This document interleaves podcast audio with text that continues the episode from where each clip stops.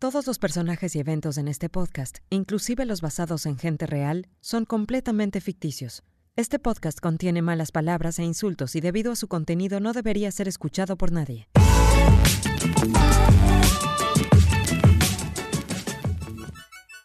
Bueno, Nina es una grower activista y estudiosa del cannabis y todos sus beneficios. Em, jefa de producción de FI eh, y ahora eh, estás metida en Canandes como eh, directora de desarrollo de producto e innovación, entiendo, ¿no es cierto? Sí. Por ahí van las cosas. ¿Y cómo es eso de grower? ¿En, qué punto. Ajá. ¿En qué punto está eso?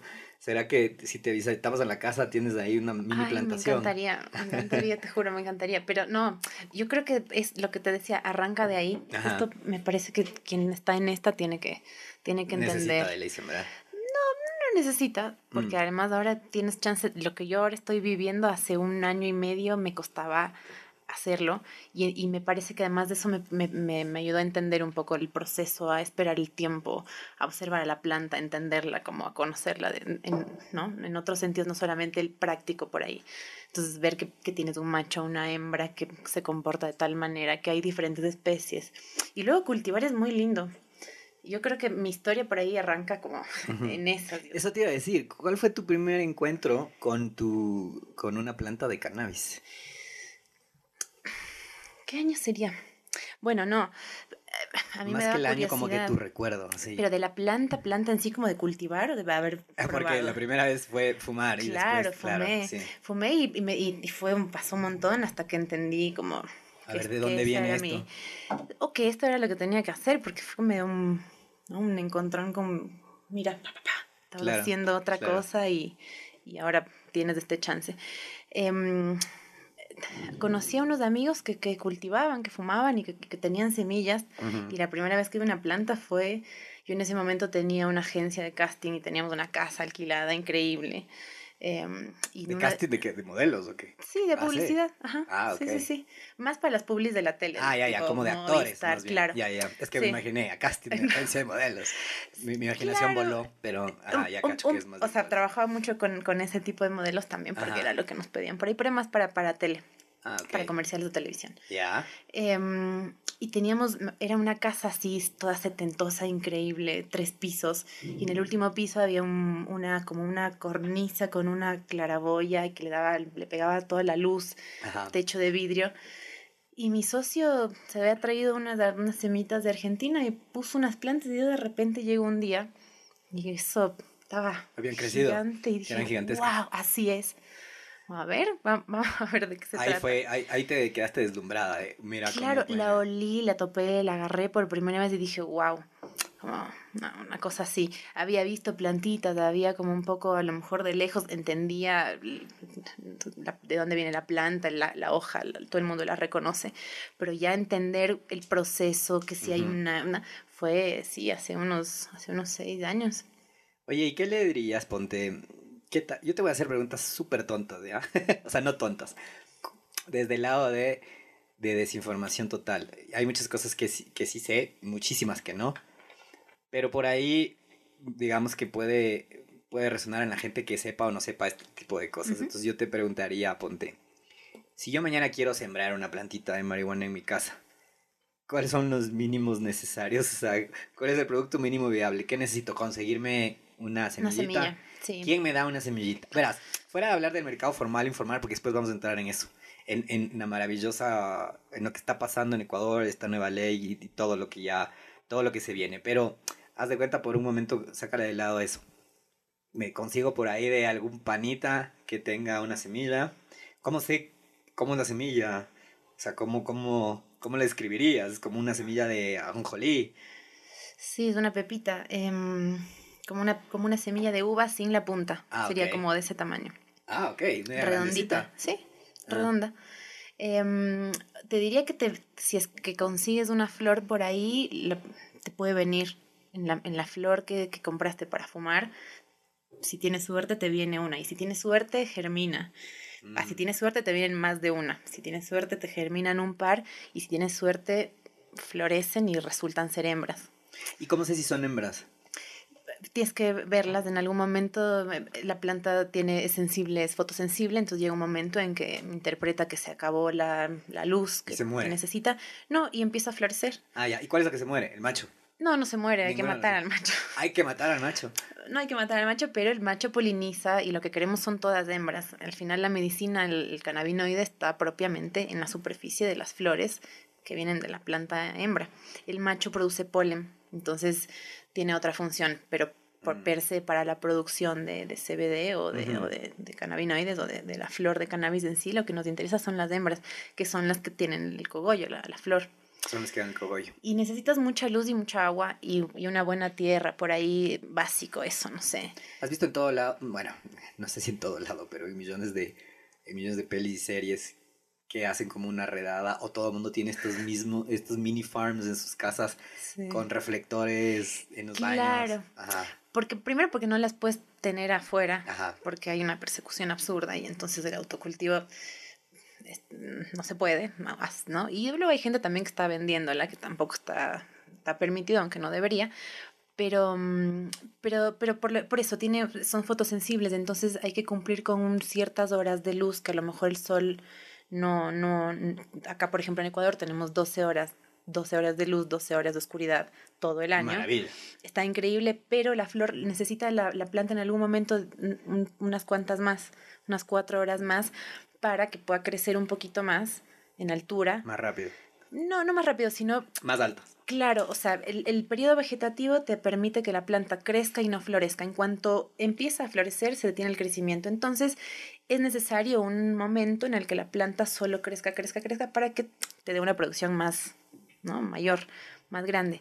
Entonces, acá a lo mejor salen muy chiquitas, entonces, y si es que las tienes indoor, pues el- la, la planta adentro necesita así luces, luces que emulen justo la luz del, del sol. Y, y por eso es, el, el- claro, el, el indoor, la, la famosa carpa.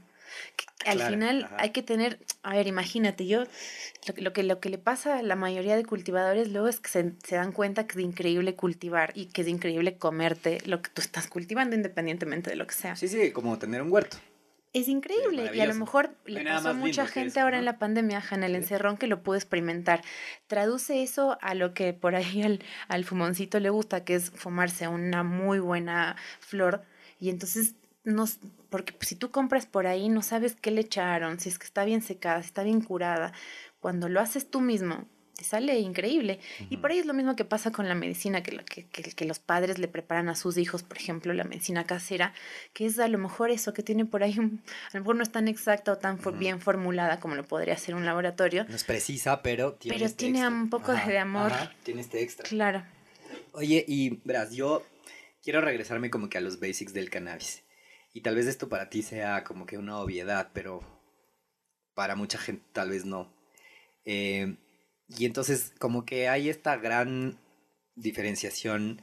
Mucha gente se confunde entre los términos de hemp, cáñamo y marihuana.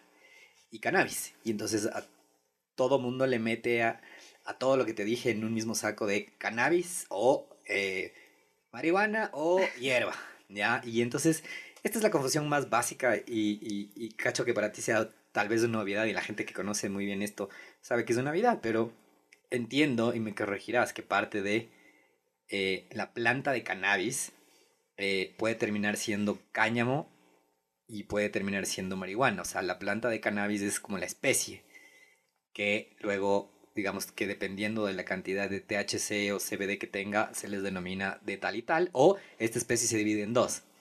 Ya veo que estás con muchas ganas de corregirme, entonces más bien te dejo. te- más Es bien te que no dejo a sé si hoy, si a lo mejor tú estás, es que no sé, no sé, mi, no sé si te voy a confundir más. No, más bien prefiero escucharte a ti porque esa es mi, mi interpretación de lo que he visto. Claro, aquí no sé si me, voy me, van a, me van a caer, pero es lo mismo todo. Ok. Yo, o sea, es la misma planta, Ajá. es la misma. La que, la que te vuela y la que no te vuela es la misma. Es tal cual. Ajá. Es la misma especie cannabis sativa sativa. Lo que pasa es que entra la observación, er, la, el- ¿cómo es? la selección artificial, ¿no? Como con todo lo que existió en la naturaleza, en- de algún momento fue de una manera y el hombre vino, el, el ser humano vino a, a- a observar qué le venía mejor y a entender cómo lo modificaba de cierta, o qué hacía para, para lograr lo que quería, se hizo con el cannabis también. Entonces, eh, es lo mismo, lo que, lo que se está haciendo ahora con, el, con las concentraciones medicinales o con las concentraciones bajas en THC y altas en CBD, es observar una planta que tiene mayor concentración de CBD y polinizar con otra que también tiene mayor concentración de CBD y entonces generas una variedad no es una variedad, es, la misma especie, pero tienes infinitas variedades, infinitas variedades como la gente se dedicó a reproducir y clonar y hacer mezclas con una planta que estaba completamente prohibida. Pues la prohibición no solamente es, ok, no, no sirve para nada, no vamos a cultivar, sino vamos a dejar de investigar los potenciales beneficios que tiene. Entonces, por 90 años o por 100 años casi, no nos enteramos de lo bueno, obviamente lo malo, la gente que decidió prohibirla determinó que era lo malo, pero lo bueno nos lo estuvimos perdiendo. Ese es un tema medio de moral nada más, ¿no? Sí, está, entró mucho el tema del, Mad Reefer, lo de los negros, y también mm, plata, el tema económico fue... ¿Cuál es el tema del Mad Reefer?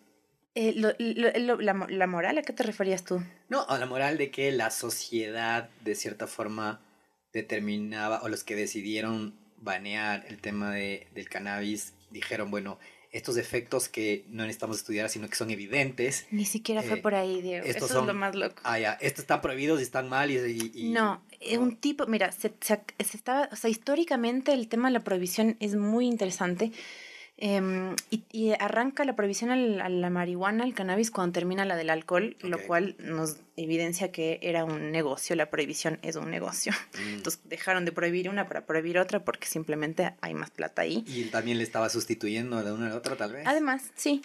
Y entonces, ¿qué pasa? Un señor se compró una desfibriladora de, algodón y entonces el algodón estaba en auge. El cannabis venía siendo el principal cultivo en América, en Asia, en Rusia, en, o sea, era fuente de fibra, fuente de alimento, fuente medicinal. En ese momento no tan así, pero, pero sobre todo el, tema industrial estaba súper normalizado. Y en un momento el dueño de la desfibriladora de algodón y el que se compró los terrenos para sembrar algodón, dijo, no, pero el cannabis el cáñamo en ese caso, ahí entra a lo mejor la distinción, porque ya nos fuimos por cualquier lado, pero pensemos que se habría un cáñamo, cannabis y, y, cannabis de industrial, sería como la única distinción. Ahorita hablando del tema concentración CBD y THC, es solamente variedades, pero el cáñamo industrial, que sí por ahí sería otra especie, es, es, la planta distinta, ¿no? Lo que nos genera es fibra, em, semilla, alimento, tal. Y eso es lo que en un momento fue, era era los cuadernos, la ropa, las velas de los barcos que conquistaron América. dicen que, la, constitución de Estados Unidos estaba escrita en un papel hecho de ejemplo. La, hoja de la constitución, o sea... Los cuadernos, los cuadernos de los estudiantes de, estaban hechos de eso. El jean, el jean de Levi's originalmente es hemp, una cosa que dura 80 años. Wow. Durador. Aparece el algodón. Y le reemplaza. Y le reemplaza. Entonces son los de las algodoneras, los de las farmacéuticas, los, de, los de las licoreras, los de las empresas de alcohol y, mm, que, dicen, no, esto más adelante el tema del petróleo con el plástico también entra ahí como decir, que ah. dicen, no, el cannabis. Cortalo. Así, del tipo, esto nos va a joder a todos, los que tenemos ya industrias formalizadas. Y entonces se agarraron, para no hacerlo tan evidente, se agarraron, en ese momento las poblaciones que más consumían cannabis eran, estamos hablando de los años 30 más o menos. Ok. ¿No? Sí. Em, los que más consumían eran los mexicanos, que, que, que habían grandes olas migratorias eh, que venían a hacer trabajo, trabajo en el campo, trabajo físico que los gringos no querían hacer. Y por el, eso por el sur y por el norte los negros, los negros que entraban por, por New Orleans, por Luisiana, jazz, entonces, por un lado, al, cuando yo cuando decías del tema moral, me parecía que te referías un poco a eso, ¿no? Como ellos se agarraron, le llamaron Mad Reefer, como a este fenómeno de que la gente se iba a volver loca por consumir cannabis. Y en realidad era que los negritos estaban, que tienen muy, muy buena onda y que eran yaceros y tal, que se fumaban su cannabis, se estaban, agarrando a sus novias, así literal. Y entonces la, el ¿Cómo cuento. estaban agarrando sus novias? Y si el cuento era: si es que tu hija se pone de novia con un negro, tal cosa va a pasar. Wow. Así, literal. por el lado de los negros. Y, con, y por el lado de los mexicanos también. De hecho, el término marihuana aparece ahí. Y le ponen los mismos gringos porque María y Juana, eh, cannabis es cannabis, es cannabis. En algún momento se desvirtuó y entonces le pusieron marihuana los mismos gringos como por despectivamente a, los a los mexicanos. Porque consumían bastante Porque marihuana. los, en realidad, la, claro, la marihuana la, la llevaron los gringos allá. Los mexicanos de Estados Unidos. Perdón, los mexicanos, ajá, y, y, los negros también. Y eso era, o sea, pasó el, pasó el tiempo y eran las poblaciones que la consumían. Y entonces es, es todo un fenómeno socioeconómico interesante. Y entonces nos mocharon la investigación y los beneficios. Y lo que sucedió fue que creció a la par un, un, un movimiento under en paralelo a todo lo que estaba pasando, que siguió creciendo. Claro, sobre todo gente que estaba, que le sentaba bien, o sea, que decían, esto me, los mexicanos sobre todo, ellos eh, tenían jornadas súper grandes, súper largas de trabajo, súper exhaustivas, y entonces justo el cannabis les ayudaba a aliviar un poco eso, por ejemplo. El dolor del trabajo físico que hacían. Qué increíble. Oye. Y se van descubriendo cositas como por ahí. Como que... Eso te digo que al, final quien la, se descubre y quien investiga y quien empieza como a entender es el, es el, el, fumín, el, que consume, el que consume. Claro, que luego vienen los, los lo, que, lo que empezó a pasar ya un poco más ahora que se, que se evidenció en Estados Unidos era que, que los, los, los padres tenían que ir a, a, conseguirse al fumón del, al cultivador del barrio o al fumón del, de, la, de la familia para comprarle unas flores para poder preparar la medicina para sus hijos. Gente que estaba dolorida, gente que padecía de cáncer. O que tienen a sus hijos con epilepsia refractaria infantil, que, que no, no, hay mejor tratamiento que el cannabis. Ya vamos a llegar a eso porque me encantaría profundizar en eso, pero verás, yo tengo una analogía y dime si es que es un poco trillada, pero eh, como que te imaginas a la planta, así lo pienso yo, di tú que tienes la planta de cannabis y en su sangre, así como tienes glóbulos rojos y glóbulos blancos, eh, esta planta de cannabis tiene más glóbulos rojos o tiene más THC. Y entonces a esta le llamamos marihuana. Claro, eso es, eso es un, eso es, eso otra CBD. Eso es un poco más, esos ya son términos marqueteros. O sea, claro, literal, literal la industria encontró la manera de que la gente, porque todo esto que te estoy contando a lo mejor es muy complicado. Y entonces, la buena es la, la el, cannabis o, o, el CBD o el hemp. Y la mala es la marihuana. Y dentro del hemp está el industrial y el medicinal. Ajá. Y dejamos a un lado completamente invalidada a la, a, la, a la que tiene... A la que tiene THC. Al cannabis que tiene alto contenido de THC. Es la misma.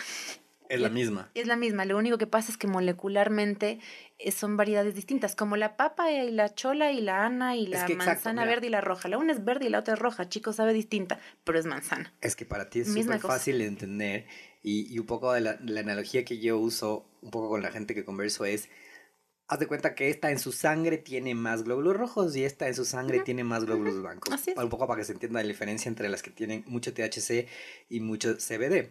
Entonces mucha gente que está escuchando esto va a decir, bacán, pero ¿qué, qué carajos es THC y qué carajos es CBD? ¿Por qué estamos haciendo esa diferenciación? ¿Entiendes? Acuérdate que estamos en los basics. Bien, no, sí, yo me, me voy por cualquier lado, discúlpame. CBD y THC son dos moléculas las más famosas. ¿Están en dónde? Están en la planta de cannabis. ¿En qué parte de la planta? ¿En su estructura molecular? Claro, mira. Si cojo un microscopio le veo, sangre. Los puedes ver, sí. De hecho, por mucho tiempo pensaron que el, la medicina estaba, o los cannabinoides propiamente, que son THC y CBD, son cannabinoides. Quiere decir, son moléculas que forman parte de la planta de cannabis junto con 125 más cannabinoides. Únicamente la planta de cannabis produce cannabinoides y nosotros también los producimos. Los seres humanos. Y esto no sabe nadie, ¿no?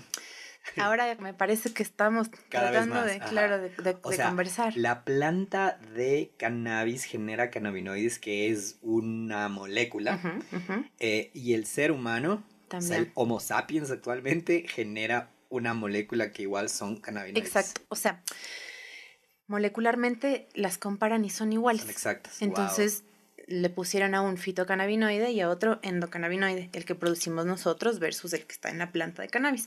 Entonces, lo loco es que bajo esta, esta lógica pensando en que los cannabinoides además son como una especie de nutrientes, a lo mejor muchas de nuestras dolencias o enfermedades o afecciones se deben a que estamos descompensados, faltos de, nuestra propia producción de No cannabinoides. puedo creer, wow. Y eso se debe a estímulos estrés, contaminación, mala alimentación, sedentarismo, como estrés. Pensemos que la mayor parte de nuestros problemas desde el estrés hace que nuestros niveles de cannabinoides bajen y entonces estamos deficientes. Necesitamos un poquito ahí de como una vitamina, ¿no? Si tienes deficiencia de potasio, comes banana. Si tienes deficiencia de cannabinoides, tómate unas gotitas de CBD. Consumes cannabis, ajá. Claro. Y ahí también, yo digo gotitas de CBD porque también eso es un término marquetero, no es únicamente el CBD. De hecho, hay que también, en algún momento entraremos ya un poquito, ahí le haremos más fino cálculo, que es interpretar una etiqueta, por ejemplo, de un producto, entender lo que es un tipo de extracto y otro.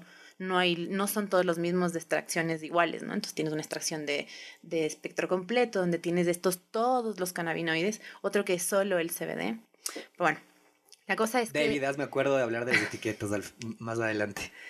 Bien. CBD y THC son los más famosos, pensando en que a lo mejor los han, los han puesto el marketing, ya te digo, y la manera a lo mejor un poco más fácil de hacerle entender a un humano normal, común y corriente, antagónicos, ¿no? El CBD por ahí es del bueno y el THC es del malo. Así les han puesto, sí. Claro, el CBD es del medicinal y el THC es la droga. El volador. ajá. Claro, literal, la droga. Y no es así. Pensemos primero eso, que es- estos dos son los más famosos y al- por, de hecho son los más famosos porque son los más abundantes en la planta molecularmente. Son Pensemos, los más populares. claro, y, y entonces la gente habla mucho de CBD. Y por eso, porque, porque es tan abundante también en la planta, se ha podido también determinar que existen o se le ha dado valores eh, terapéuticos ¿no? al propio CBD.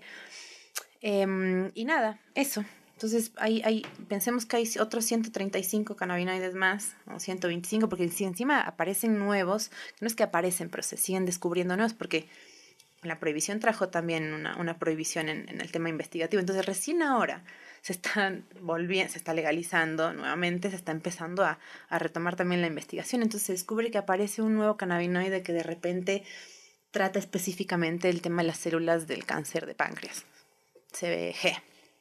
Ya. Y está presente en la planta, pero si tenemos una planta, por ejemplo, de concentración de 20% de CBD, la presencia de CBG a lo mejor es del 0,6%. Nada, mínima, pero está presente y ese poquito hace algo. Tiene el- algún efecto. Claro, con el, con el, can- con el tumor del, en el páncreas.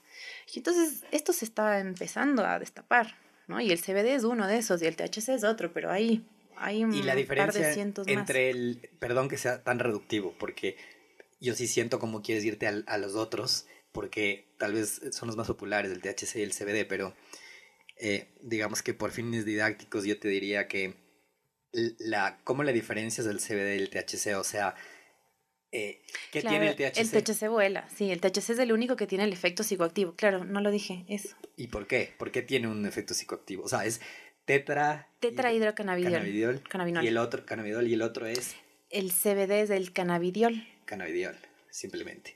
Y el por qué el tetra, o sea, el THC es el que te vuela, ¿qué efecto genera? Eso, es, es una molécula que Ajá. Genera una psicoactividad ya Psicoactividad, física. Claro, que químicamente no, no, no Claro, no. no hay una, o sea, lo que sucede básicamente con el cannabis en nuestro cuerpo cuando, cuando ingresa es que se desbloquean, para que se entienda, a mí me gusta, y además pensemos en que el, el THC es muy terapéutico, ojo. Sí, sí. No, no porque tenga efectos psicoactivos quiere decir que sea malo. Exactamente. Y además, mira qué perfecta es la naturaleza y la planta, cómo funciona, que justamente el CBD hace un efecto neutralizador del efecto psicoactivo del THC. Entonces, pensemos de una planta a lo mejor que tiene los mismos niveles de CBD y THC, no vas a sentir ese high muy loco. O en un preparado, un preparado, por ejemplo, un aceite que tenga un, un- un ratio de 1-1, misma cantidad de CBD que THC, aprovechas los efectos terapéuticos del THC y el CBD lo que hace es bajar los del, los del los, los psicoactivos. Ajá. Entonces, potencias. equilibran, digamos. Claro, claro, claro, claro. Entonces, eso, el, el THC principalmente está, está, es el antagonista, está, está estigmatizado por esto, pero, pero funciona también, ojo. Y lo que pasó en Ecuador es que acaban de, y ahí me voy a meter un poco la ley, eh, lo que acaba de pasar es que acaban de quitar, despenalizar la producción de cannabis que tenga menos del 1% de CBD. O sea, como que... De THC, menos del 1% de THC. Perdón, menos del 1% de THC. Puede tener lo que sea de CBD. Claro. O sea, puede tener lo que sea de la que te vuela. De la que no te vuela, perdón. Puede tener... Estoy confundiendo a todo el mundo. THC, la voladora. no, no. A ver, vamos desde cero. Entonces, lo que acaban de em, despenalizar es la producción de cannabis que tiene menos del 1% de THC, o sea, de la que te vuela, y, la de CBD puede ser ilimitado. Mientras más mejor, de hecho. Mientras más, mucho mejor. Eso es lo que se puede ya producir en Ecuador legalmente, sembrar, cultivar, eh, reproducir, temas genéticos, producción, producción de productos de, de producto terminado, terminado, de todo. Comercialización, sí. Esto, este es el boom en Ecuador. Exportación. Este es el boom actual del cannabis en el Ecuador. No, no se refiere, y eso era un poco de... Mucha parte de la sociedad se preguntaba sobre... Pero es chistoso, verás, yo hubiera pensado que por ahí la sociedad conservadora se asustaría del tema de escuchar cannabis como despenalizándose. Y al contrario, yo te diría que, a sorpresa mía, hasta ahora no me he topado con alguien que por más conservadora que pueda ser, eh, o más conservadora hay otras palabras que no quiero decir porque después me voy a arrepentir, pero tú sabes todas las palabras que, quiero decir, eh, no, no tienen tanta resistencia como me hubiera imaginado. Es como que estamos en un punto en, en, esta, en esta época que ya está siendo considerada como, oye, a ver, tal vez, una, tal vez esto es un poco de la solución de tanta pendejada que, que nos pasa a nivel fisiológico. O sea, ¿sabes qué? Sí, por ahí la gente se vuela, sí, y, existe un fenómeno feo de consumo en adolescentes y digamos que estratos marginales y no, y toda, digamos que toda la problemática de la drogadicción que existe en el Ecuador y en todo lado. Ojo que, perdón, eso que acabas de decir es justo meter al cannabis en la misma bolsa de las drogas. Correcto. Justo eso no hay que hacer. Eso es justo lo que... Meter el alcohol y sacar el cannabis de ahí. Total. De hecho, el, um, eso nos, nos confunde. Tú mejor, tú mejor que yo puedes describir cómo te jode más del alcohol que el cannabis. No, es que el alcohol, el cannabis jamás te va a hacer perder la conciencia. Tú puedes fumarte el, cigarrillo de marihuana más grande del mundo que no, no te vas a morir para empezar. No existe un solo caso de una persona que se haya intoxicado con cannabis. No tenemos receptores en el lóbulo frontal, por ende no podemos sufrir una, eh, una sobredosis, no tenemos receptores en el sistema nervioso, no nos puede dar un paro cardíaco. Eh, perdón, en el, en el, en el, sí, no, ni siquiera sistema nervioso, dije cualquier cosa. Sistema cardíaco. Eh, tenemos justo en el sistema nervioso, por eso nos hace súper bien. O sea, no tiene nada que ver con el tema de em, cardiorrespiratorio, claro. pulmonar. Estoy confundida con el, con el, sí, en el, en el lóbulo. Bueno, eso por ahí habría que sacarlo, bueno, está chequeado, pero no hay manera de que tengamos una sobredosis. Entonces, la única manera en la que el cannabis puede matarte literal es si es que vas caminando por ahí te cae un quintal en la cabeza o alguien te tira una maceta con una planta de cannabis y te cae en la... Te cae un aire, aire acondicionado. una planta, o sea, la única manera en la que el cannabis te puede matar ah, es si que te, cae una planta de un balcón. O, un, o una, un paquete de, de, un avión o de un quinto piso y entonces te puede hacer algo. Pero de ahí, si no, te, te duermes. No existen, no te alcanzan las horas del día para fumar de todos los porros que necesitarías como para, para morirte. No, no, no hay manera. Wow. O sea, una planta de cannabis no te podría Primero eso, y luego llegas a sentir los efectos psicoactivos. Hay un tema psicológico, ¿no? Hay quien la pasa muy mal porque a lo mejor no se lo esperaba o porque a lo mejor probó algo muy fuerte y entonces puedes tener aceleración del ritmo cardíaco y a lo mejor sentir un poco de pánico porque no estás entendiendo lo que pasa, que es lo que le pasa a la gente. Por ejemplo, en Estados Unidos el lado contrario de la moneda sería una falta de regulación o una falta de, de compromiso que se hacen productos con, con formato de caramelos y los de edibles, ¿no? Y entonces los niños o los grandes, incluso cada vez escucho más casos de gente que se come de más. Sí, se queda... Y se, no, o se pone mal. Se queda en un estado de paranoia. Claro, y eso no está bueno. Entonces ese sería como el único efecto, pero es completamente psicológico. Viene el paramédico y te dice, cálmese, Tranquilo, ya te va a pasar no un ratito. Tome agua, como hace algo grasoso y se acabó.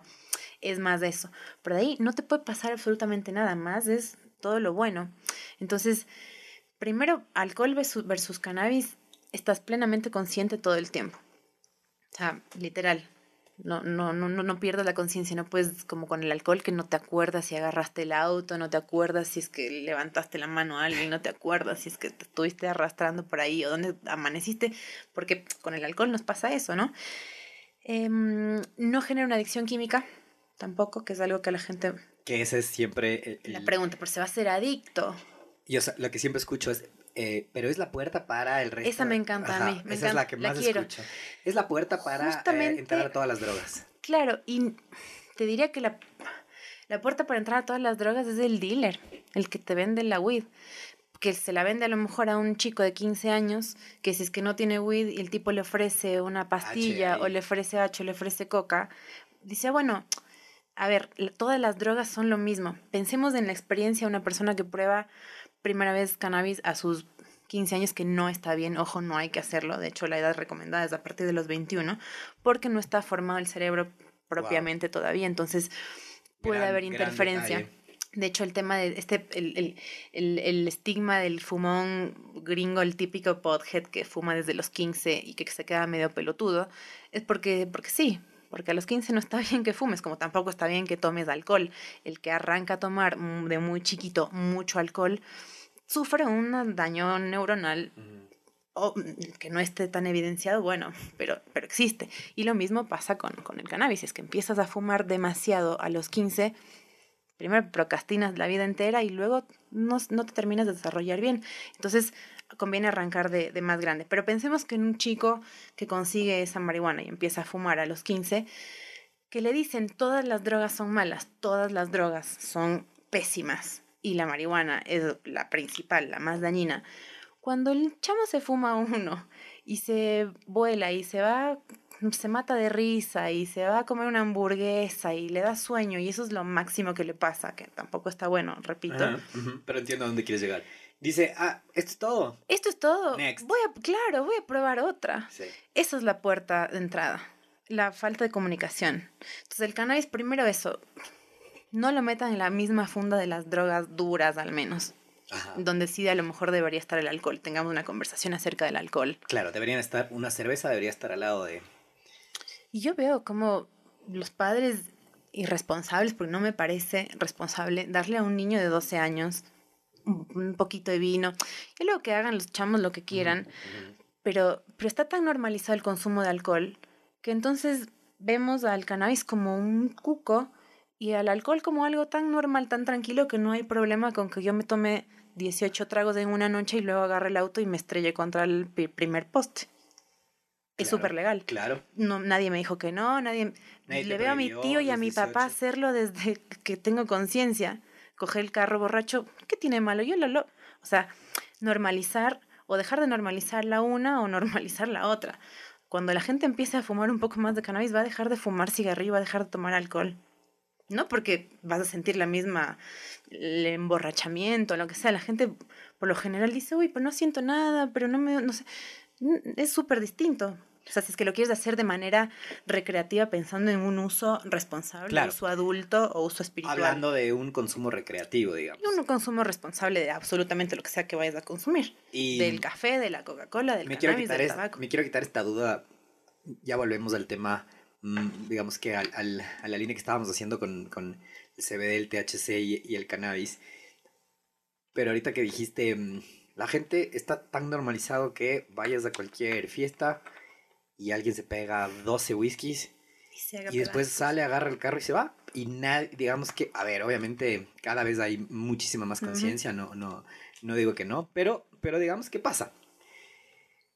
¿Qué tal pegarse un porrazo y salir a manejar? ¿Cuál, cuál, cuál es tu apreciación sobre la manejada? No, tampoco está bueno porque de repente por ahí puedes estar, no sé, flasheas con una mariposita que pasa o vas muy lento a lo mejor.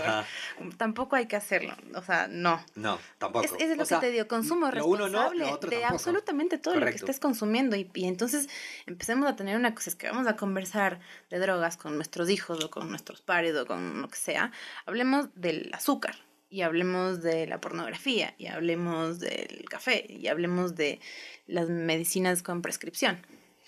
¿Y por qué crees, entonces, en función de eso, por qué crees que eh, no solo que se ha vuelto, primero que yo veo un efecto de, eh, casi que por todo lado veo como que va a sonar bien mal lo que voy a decir a continuación, pero es los, todos los perfiles de estos de Instagram. Eh, eh, multiemprendedor, serial entrepreneur, slash, como que hazte millonario en dos días, slash, CBD, ¿ya? Y no sé por qué, y me da pena porque es como que me parece que así como comenzaron los Herbalife. los bitcoins Ah. y, y- y los bitcoins digamos que tienen un inicio maravilloso y todo lo de Hatoshi todo este tema es o sea la digamos que la, la- la fun- el principio fundacional del bitcoin es una maravilla y luego luego pareció una pirámide media rara ya Mm, y está pasando ahorita con los NFTs que todo el mundo quiere hacerse millonario de la noche a la mañana porque puta, me es voy a que hacer para mí ese es el problema, que todo el mundo quiere hacerse millonario. De la noche a la mañana. Y entonces por todo lado veo, me da pena porque siento que al CBD, que es un producto, y ya vamos a profundizar sobre los beneficios del CBD y todo lo que se puede hacer, le, de cierta forma le hicieron como una especie de criptomoneda del tipo, ah, yo te vendo CBD porque me traje una maleta, porque por ahí, por allá, y, y todo el mundo quiere tener CBD Sí. como, como, Es una moda. como es una, es una modita y siento, me topé en un evento con un alemán que tenía una empresa de cannabis en Europa y me decía, verás al inicio, o sea, ya pasó la ola, esta primera ola en Europa ya pasó, el CBD fue como una locura y ya se están calmando y ahora más bien estamos medio pro eh, THC. THC, Es, es que eso pro el uso recreativo cada vez más. Ahí hay más de- plata, además. Exacto, es Mucho, como ¿no? que el CBD ya, a ver, seguirá, eh, eh, a ver, más bien, es como que ya se instauró, ya digamos que es parte de, Ujú, ujú. del, del estilo de vida de muchos, eh, ya está, no es ninguna novedad que tú vayas a un supermercado y encuentres productos de CBD, shampoos de CBD, todo lo que tú quieras de CBD, ya está, ya fue, hubo una ola, todo el mundo se alocó comprando al inicio y ahora ya está. Entonces lo que están tratando de hacer que se siente es que, ok, hagámoslo recreativa mientras más podamos en diferentes lugares. Entonces, ahí lo que te iba a decir es que, ¿cómo le ves al Ecuador a nivel de, de lo que puede hacer, lo que, lo que nos permite la ley realmente, lo qué podemos hacer a nivel de mercado de CBD o de hemp o de cáñamo? Y si crees, como muchos creemos, que el Ecuador puede ser una potencia mundial de producción de cannabis. Sí, va, va a ser.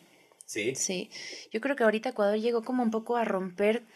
Primero, la ley está está súper bien formulada. Tiene, hay problemas. Yo creo que ahí habría.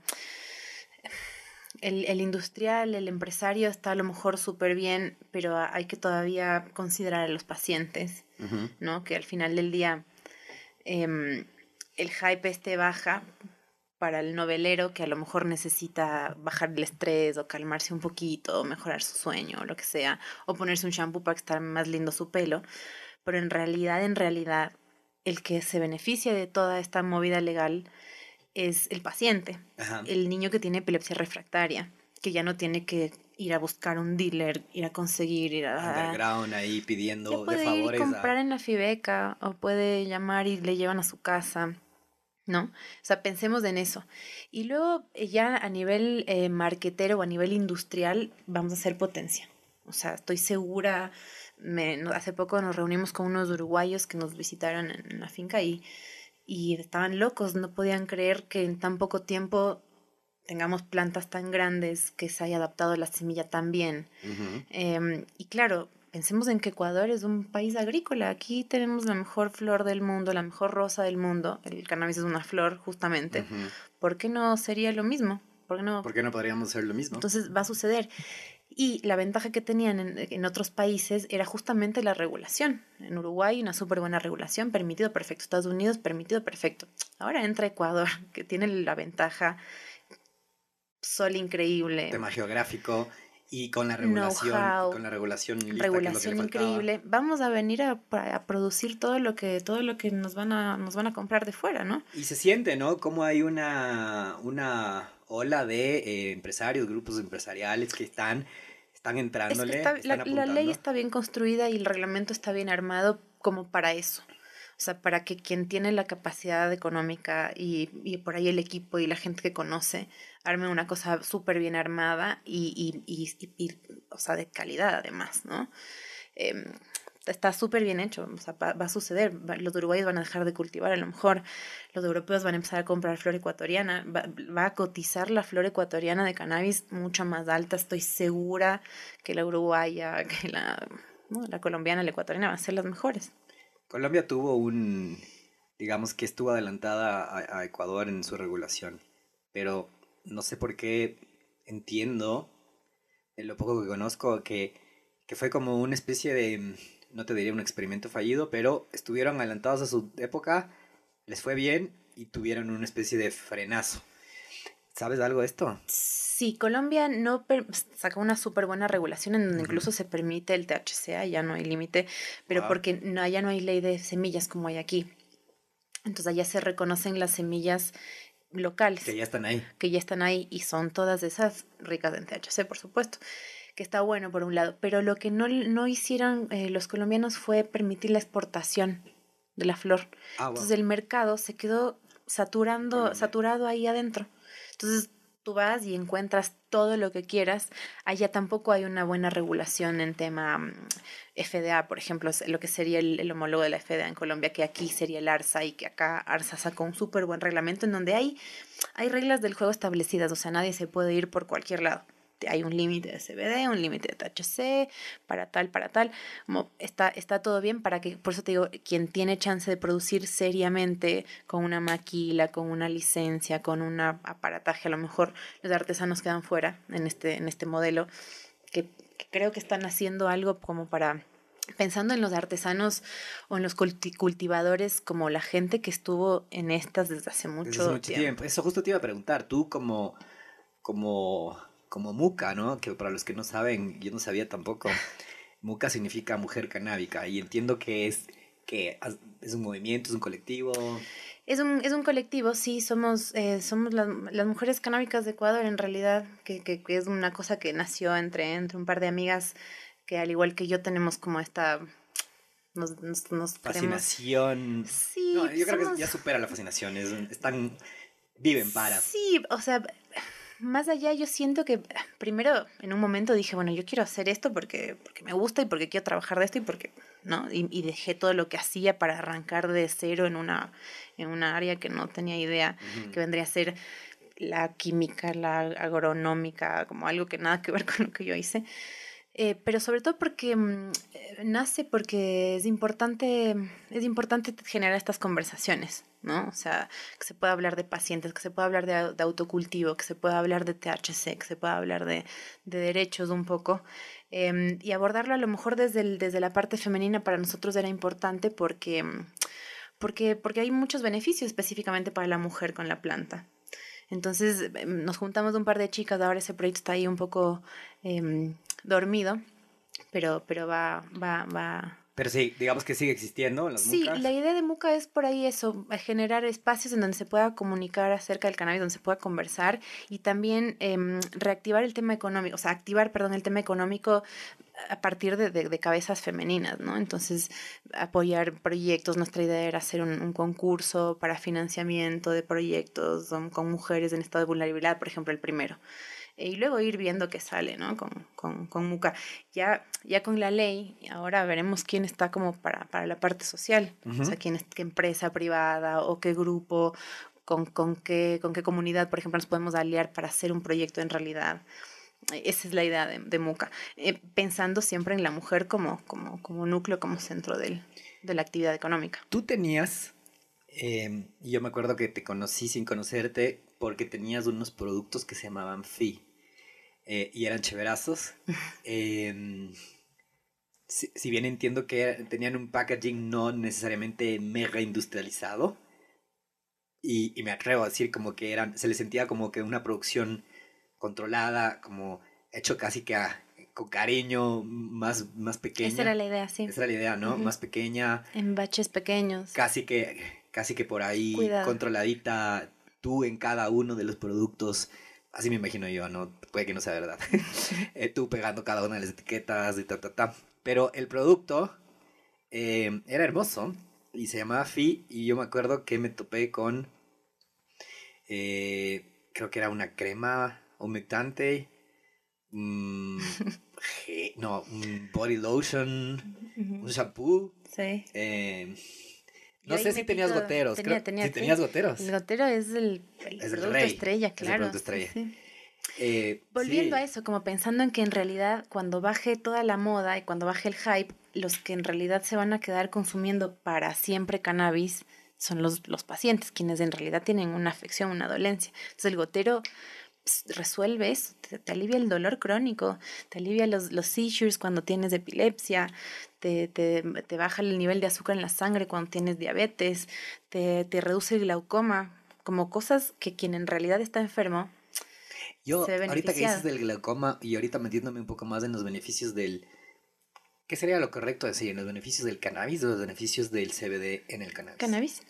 Eh, Cannabis porque es- son, Porque todos todo. los, son todos los 150 cannabinoides y las ceras y las grasas y los flavonoides y los terpenoides que hacen esta sinergia. Por eso, no sé si lo dije, pero las preparaciones caseras son mucho más ricas terapéuticamente.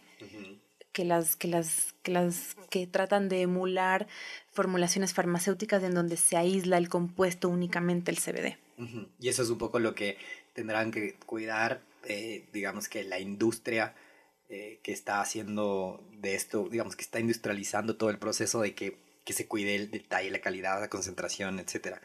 Que, que siga siendo rica como, o sea, no rica de sabrosa, sino rica en cannabinoides. Sí, o sea, eso te decía, hay varios tipos de, de- de extracciones, entonces el, el cliente o el paciente va a ser quien determine cuál sienta mejor, pensando en que a lo mejor en el, en el mercado se va a encontrar con un montón de productos y un montón de etiquetas raras y un montón de cosas informales y formales. Ajá. Bueno, pensando en... Volvamos a FI, estábamos en FI, en la crema y eso. ¿Cómo me encontraste? ¿Cómo me Sí. conociste? Era. Total, yo, y entonces, no, o sea, te quería preguntar, digamos que, ¿cómo te inspiraste para, para el nombre que me encanta, que es el feed, el número, el número áureo? Ajá, el golden, sí. Ajá. El que, el que viene de la progresión de Fibonacci hacia atrás. Exacto, Ya, Fibonacci. Ajá. Es maravilloso, me encanta. Eh, pero, ¿cómo fue? O sea, a ver, ¿cómo te lanzaste a hacer esta, esta línea? Porque tenías como que un, un pequeño portafolio de diferentes productos. ¿Hacías tú en tu casa? ¿Tenías ayuda? ¿Cómo Sí. vendías? ¿Cómo era la cosa? Porque esto era antes de la... Ahora ya le puedes contar, pero esto era antes de la ley. Igual, yo, yo en un momento me cansé y, y, y, mm, y entonces hice unas fotos y hice un, hice un catálogo. En realidad, a ver, yo arranqué, me puse seria y dejé lo que estaba haciendo en ese momento que me dedicaba al, al- al casting. El casting. Suena El casting. Me dedicaba al casting. Pero no, yo hacía, Ajá. yo, yo dirigía los castings, los presentaba, no, los- Ahí suena mejor. no los actuaba. no. Em, tenía una agencia de casting. Ya, ok. Eh, y, y dejé todo para, para esto. Y entonces caí con un grupo de gente que, que, que estaba cultivando, como unos cultivadores que, que fumaban ahí weed y estaban con las plantas y a mí eso me encantó, me cautivó. Primero porque, porque, porque a mí el fumar me, me abrió la cabeza, me abrió la mente, me abrió el espíritu y me cambió la vida. Y entonces hizo que, que me dé cuenta de otras cosas en la vida, de otras realidades. Me hizo a lo mejor ponerme a, a pensar en otras cosas y lo sentí muy personal. Y siento que de alguna manera por ahí la planta me escogió a mí, ¿sabes? Como que no fue al revés, sino que la planta vino y dijo, a ver, esta que está aquí, sí, medio pilas, Tú vas a A ser ver mi qué- host. vas a ser mi, Mi mi, mi- claro, mi profeta. ok. Entonces, y me entregué. Y dije, bueno, voy a hacer esto. Y, y de a poquito, con este grupo que en un momento fue muy grande, se fue reduciendo y quedamos tres. Y, y entonces yo me encargaba como un poco del desarrollo de los productos, otro se encargaba mucho del tema eh, cultivo de la planta, porque además en ese momento, ahora por ahí es un poco más fácil, pero lo que conseguías, si es que querías hacer medicina, lo que conseguías en la calle es la flor que se fuma, la, la, la voladora. Y yo no quería volar a una abuelita, primero. y luego entendiendo en que el, el cannabis se despenaliza en 2018 y ya sabíamos que iba a haber un límite de, de- de THC del 1%, yo sabía que no íbamos nunca a poder trabajar con THC. Entonces me puse a cultivar, nos pusimos a cultivar CBD. Estas variedades específicas, trajimos unas semillas de Uruguay, nos trajeron unas semillas de España, tal, y no- nos, nos, nos pusimos a cultivar, alquilamos una casa y muertos del miedo, metimos ahí 100 plantas y nos pusimos por, por tres años a, a cultivar escondidas, muertos de miedo, pero te digo que, que nos caiga la policía, el vecino. Sí, viste, viste esa redada que hicieron, es una, qué triste, ¿no? Tremendo, tremendo, tremendo. Tremendo, porque ellos al final, sea lo que sea que estaban haciendo, estaban haciendo medicina. Sí, sí, sí. No, creo que justamente ellos, los del caso que estamos hablando, evitemos los nombres y demás, pero de ese caso no creo, o sea, más bien estaban, estaban en un tema de... Pues sí, este, medicinal. Es, sí, y luego es complicado ver en qué punto deja de ser medicinal y qué no. Sí, sí. Yo creo que con los niños no hay que meterse y eso es jodido, pero ¿qué, qué porcentaje, por ejemplo, yo llego a la noche después de un día jodido de trabajo y el mejor momento de mi día es cuando llego a la noche y me armo uno y me lo prendo y me parece que quien llega igual de molido y cansado después de un trabajo y se abre una cerveza o se toma un whisky, es terapéutico. No te estás tomando la botella, entera. Estás tomando uno y luego te vas a dormir o luego vas a hacer lo que tengas que hacer. no, estás manejando un carro de bomberos por la ciudad. Es terapéutico. Más allá de que en realidad el cannabis está actuando en mi cuerpo de todas las maneras que, que nos puede hacer bien. Para mí es medicinal eso siendo que tiene 12% de THC y que por ahí me deja un poco, pero, me, pero me deja así, estoy en mi casa. Entonces, el tema es el consumo consciente. Y tú. Y hacia eso vamos. Y tú, yo sé, hacia eso vamos. Y tú, en esta época que les tocaba hacer medio en la casa, volviendo a eso, eh, y luego, y tú producían ahí mismo todo. A ver, yo... Mm, tuvimos muchos cuidados porque claro, el tema artesanal justamente está súper descuidado y lo que, lo que encontrabas o que encuentras más o menos en la calle es un frasco que no tiene etiqueta o que dice cualquier cosa, o sea, te, hablan de unos porcentajes que están hechos al ojo, no sabes de dónde sale la planta, no tiene trazabilidad, no sabes si es que esa planta está, por ejemplo, cultivada con agroquímicos o con pesticidas fuertes.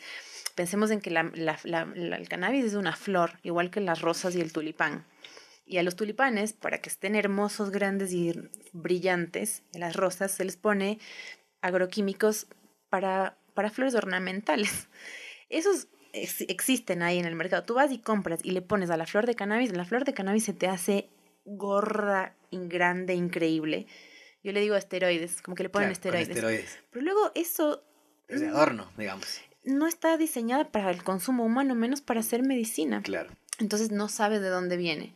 Entonces ah, yo sentí la responsabilidad y dije, bueno, voy a hacer un buen producto desde el principio pensando en que cuando se legalice, se, se, regulamente, se reglamente todo. ¿Tú tenías fe de que se, se reglamente? Yo ya sabía, ya, o sea, yo estaba yendo a la asamblea todas las veces que había, me iba a meter ahí ah, a es que ustedes eran medios activistas, estaban medios metidos. Claro, o sea, yo estaba súper pendiente, o sea, pendiente, pendiente de lo que estaba pasando. En ese momento ¿qué haces? Googleas cannabis y te encuentras con Ecuador Canábico y otros grupos de activistas. Y entonces yo iba como un poco a, hacer ahí el aguante aunque no compartía mucho sus maneras así de salir a gritar y tal, ellos eh, trabajaban con pacientes, hacían una, organizan una marcha mundial como para visibilizar y está súper bien. haciendo cosas buenas también. Sí, y también tenían presencia en asamblea, trabajan con una doctora que fue y habló, o sea, como que fue un trabajo como en conjunto, como de varias puntas. Y desde el lado activista yo estaba te diría que ah, chusmeando, ni siquiera muy presente ni activa, pero pendiente. Eh, entonces sabía, los, yo ya sabía hacia dónde iba. O sea, el 1% estuvo establecido desde el día 1. O sea, el que esté ahorita enterándose de que el THC, desde 2018 se sabía eso. Entonces, yo, yo sentí un compromiso de hacer las cosas bien, ¿no? Y de, eh, dije, bueno, si es que yo quiero venderle a una persona que a lo mejor cree, pero mucho en, en, las bondades de la planta, pero su mamá no, y su mamá es la enferma. Esta señora no se va nunca a tomar un frasco que no tenga etiqueta o que tenga un Bob Marley o que tenga una cosa, una hoja ahí rara. Va a decir, no, el shampoo como para que se lo regales a, a, tu tía Marta que odia las drogas y que solo te va a decir, oye, dame más porque me hace bien, a lo mejor sin enterarse o sin llegar a tener esa conversación. Es como, un cuidado interesante de la imagen, de la presentación, de la información, como de cómo, eh, de la dosificación además. Para mí era súper importante que los baches, así sean cortos, no haya mucha diferencia entre uno y otro. Entonces sacaba los shampoos, la crema, para gente con alopecia, con dermatitis, con psoriasis, los goteros, ya te digo, para gente con, con, con epilepsia, con Parkinson, con, con glaucoma, tal. Y... Mm, Y, y, me empezó a ir bien. Y, me cayó la pandemia justo además. Ah, cierto que cayó la pandemia. ¿Y tú sientes que les estaba ayudando? no, yo no siento.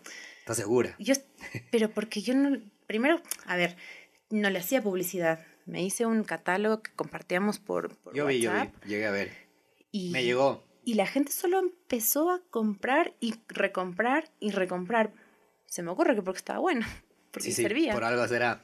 Yo no le hice publicidad jamás porque me moría del miedo. Yo veía gente posteando en Instagram, posteando en Facebook y decía, a mí me vienen y me tocan timbre y me preguntan de dónde está sacando. Por último, no es que yo voy y compro y no tengo. Yo tenía atrás mío una operación, una casa alquilada con 90 plantas adentro que íbamos presos. Ahí nadie te iba a preguntar ese CBD o este HC. Vaya adentro. Así es de una presos. Qué valientes. Sí. Qué valientes y, estaban y pensando en eso, y pensando en eso, ¿no? Y entonces en construir además una marca, una constancia, una formulación y, entender también en que hay otras sinergias con otras plantas, porque el cannabis también no, no, no, o sea, no trabaja solo, está la cúrcuma, el romero, el jengibre, está el sacha inchi, como otras cosas que hacen también que facilitan la terapia, mientras más natural mejor además. Entonces, nada, nos lanzamos con eso y sí, lo hacíamos así en, Yo hacía las extracciones en la cocina de la...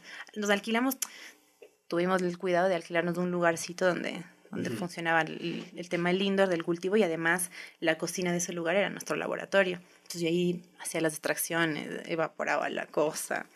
Qué chévere. Ahora FI ya es, eh, digamos que FI es parte de Canandes, ¿no? La, la introdujiste a, a, Canandes y, y va a volver a, a relanzarse con más fuerza, con mayor volumen, con, con una industrialización, digamos, de la marca. Sí. Es chévere, por ahí les vi. Em, sí, ya, ya está por salir, ya nos dieron un par de registros sanitarios que ha sido para mí, además, hace, hace un año, estaba chequeando el calendario, hace un año que, que arranqué y ya tener como, además, no solamente el producto final, sino garantizar que el producto tenga la calidad necesaria, la trazabilidad. La trazabilidad, exacto, ha sido, si es que vas para atrás, todo ha estado súper bien hecho, súper bien formulado, con cuidado, con toda una, una cosa bien pensada, con una inversión bien hecha, con, ¿no? Y a lo mejor nos ha tomado un poco más de tiempo de, de, de otros productos que ya están en el mercado, pero, pero lo hemos hecho todos nosotros. O sea, a diferencia, digamos que... De, de, quién está importando a lo mejor una cosa de Uruguay o de Estados Unidos o de Colombia, que, que, ya, donde, territorios donde ya se podía eh, comprar y ahora ya se puede importar. La ley también permite importar. Y, y lo que te, te quería llevar al momento en el que, digamos que a diferencia de que cuando tú hacías tus primeros productos FI, que eran hermosos, por cierto, eh, yo los vi en vivo, los usé, de hecho, los probé un par. Eh, pero tenías este, esta especie de fantasma rodeando del tipo, chuta, sí, aquí nos cachan, nos fregamos. Si alguien ve la mini producción que tengo en mi casa, mm, nos damos presos todos.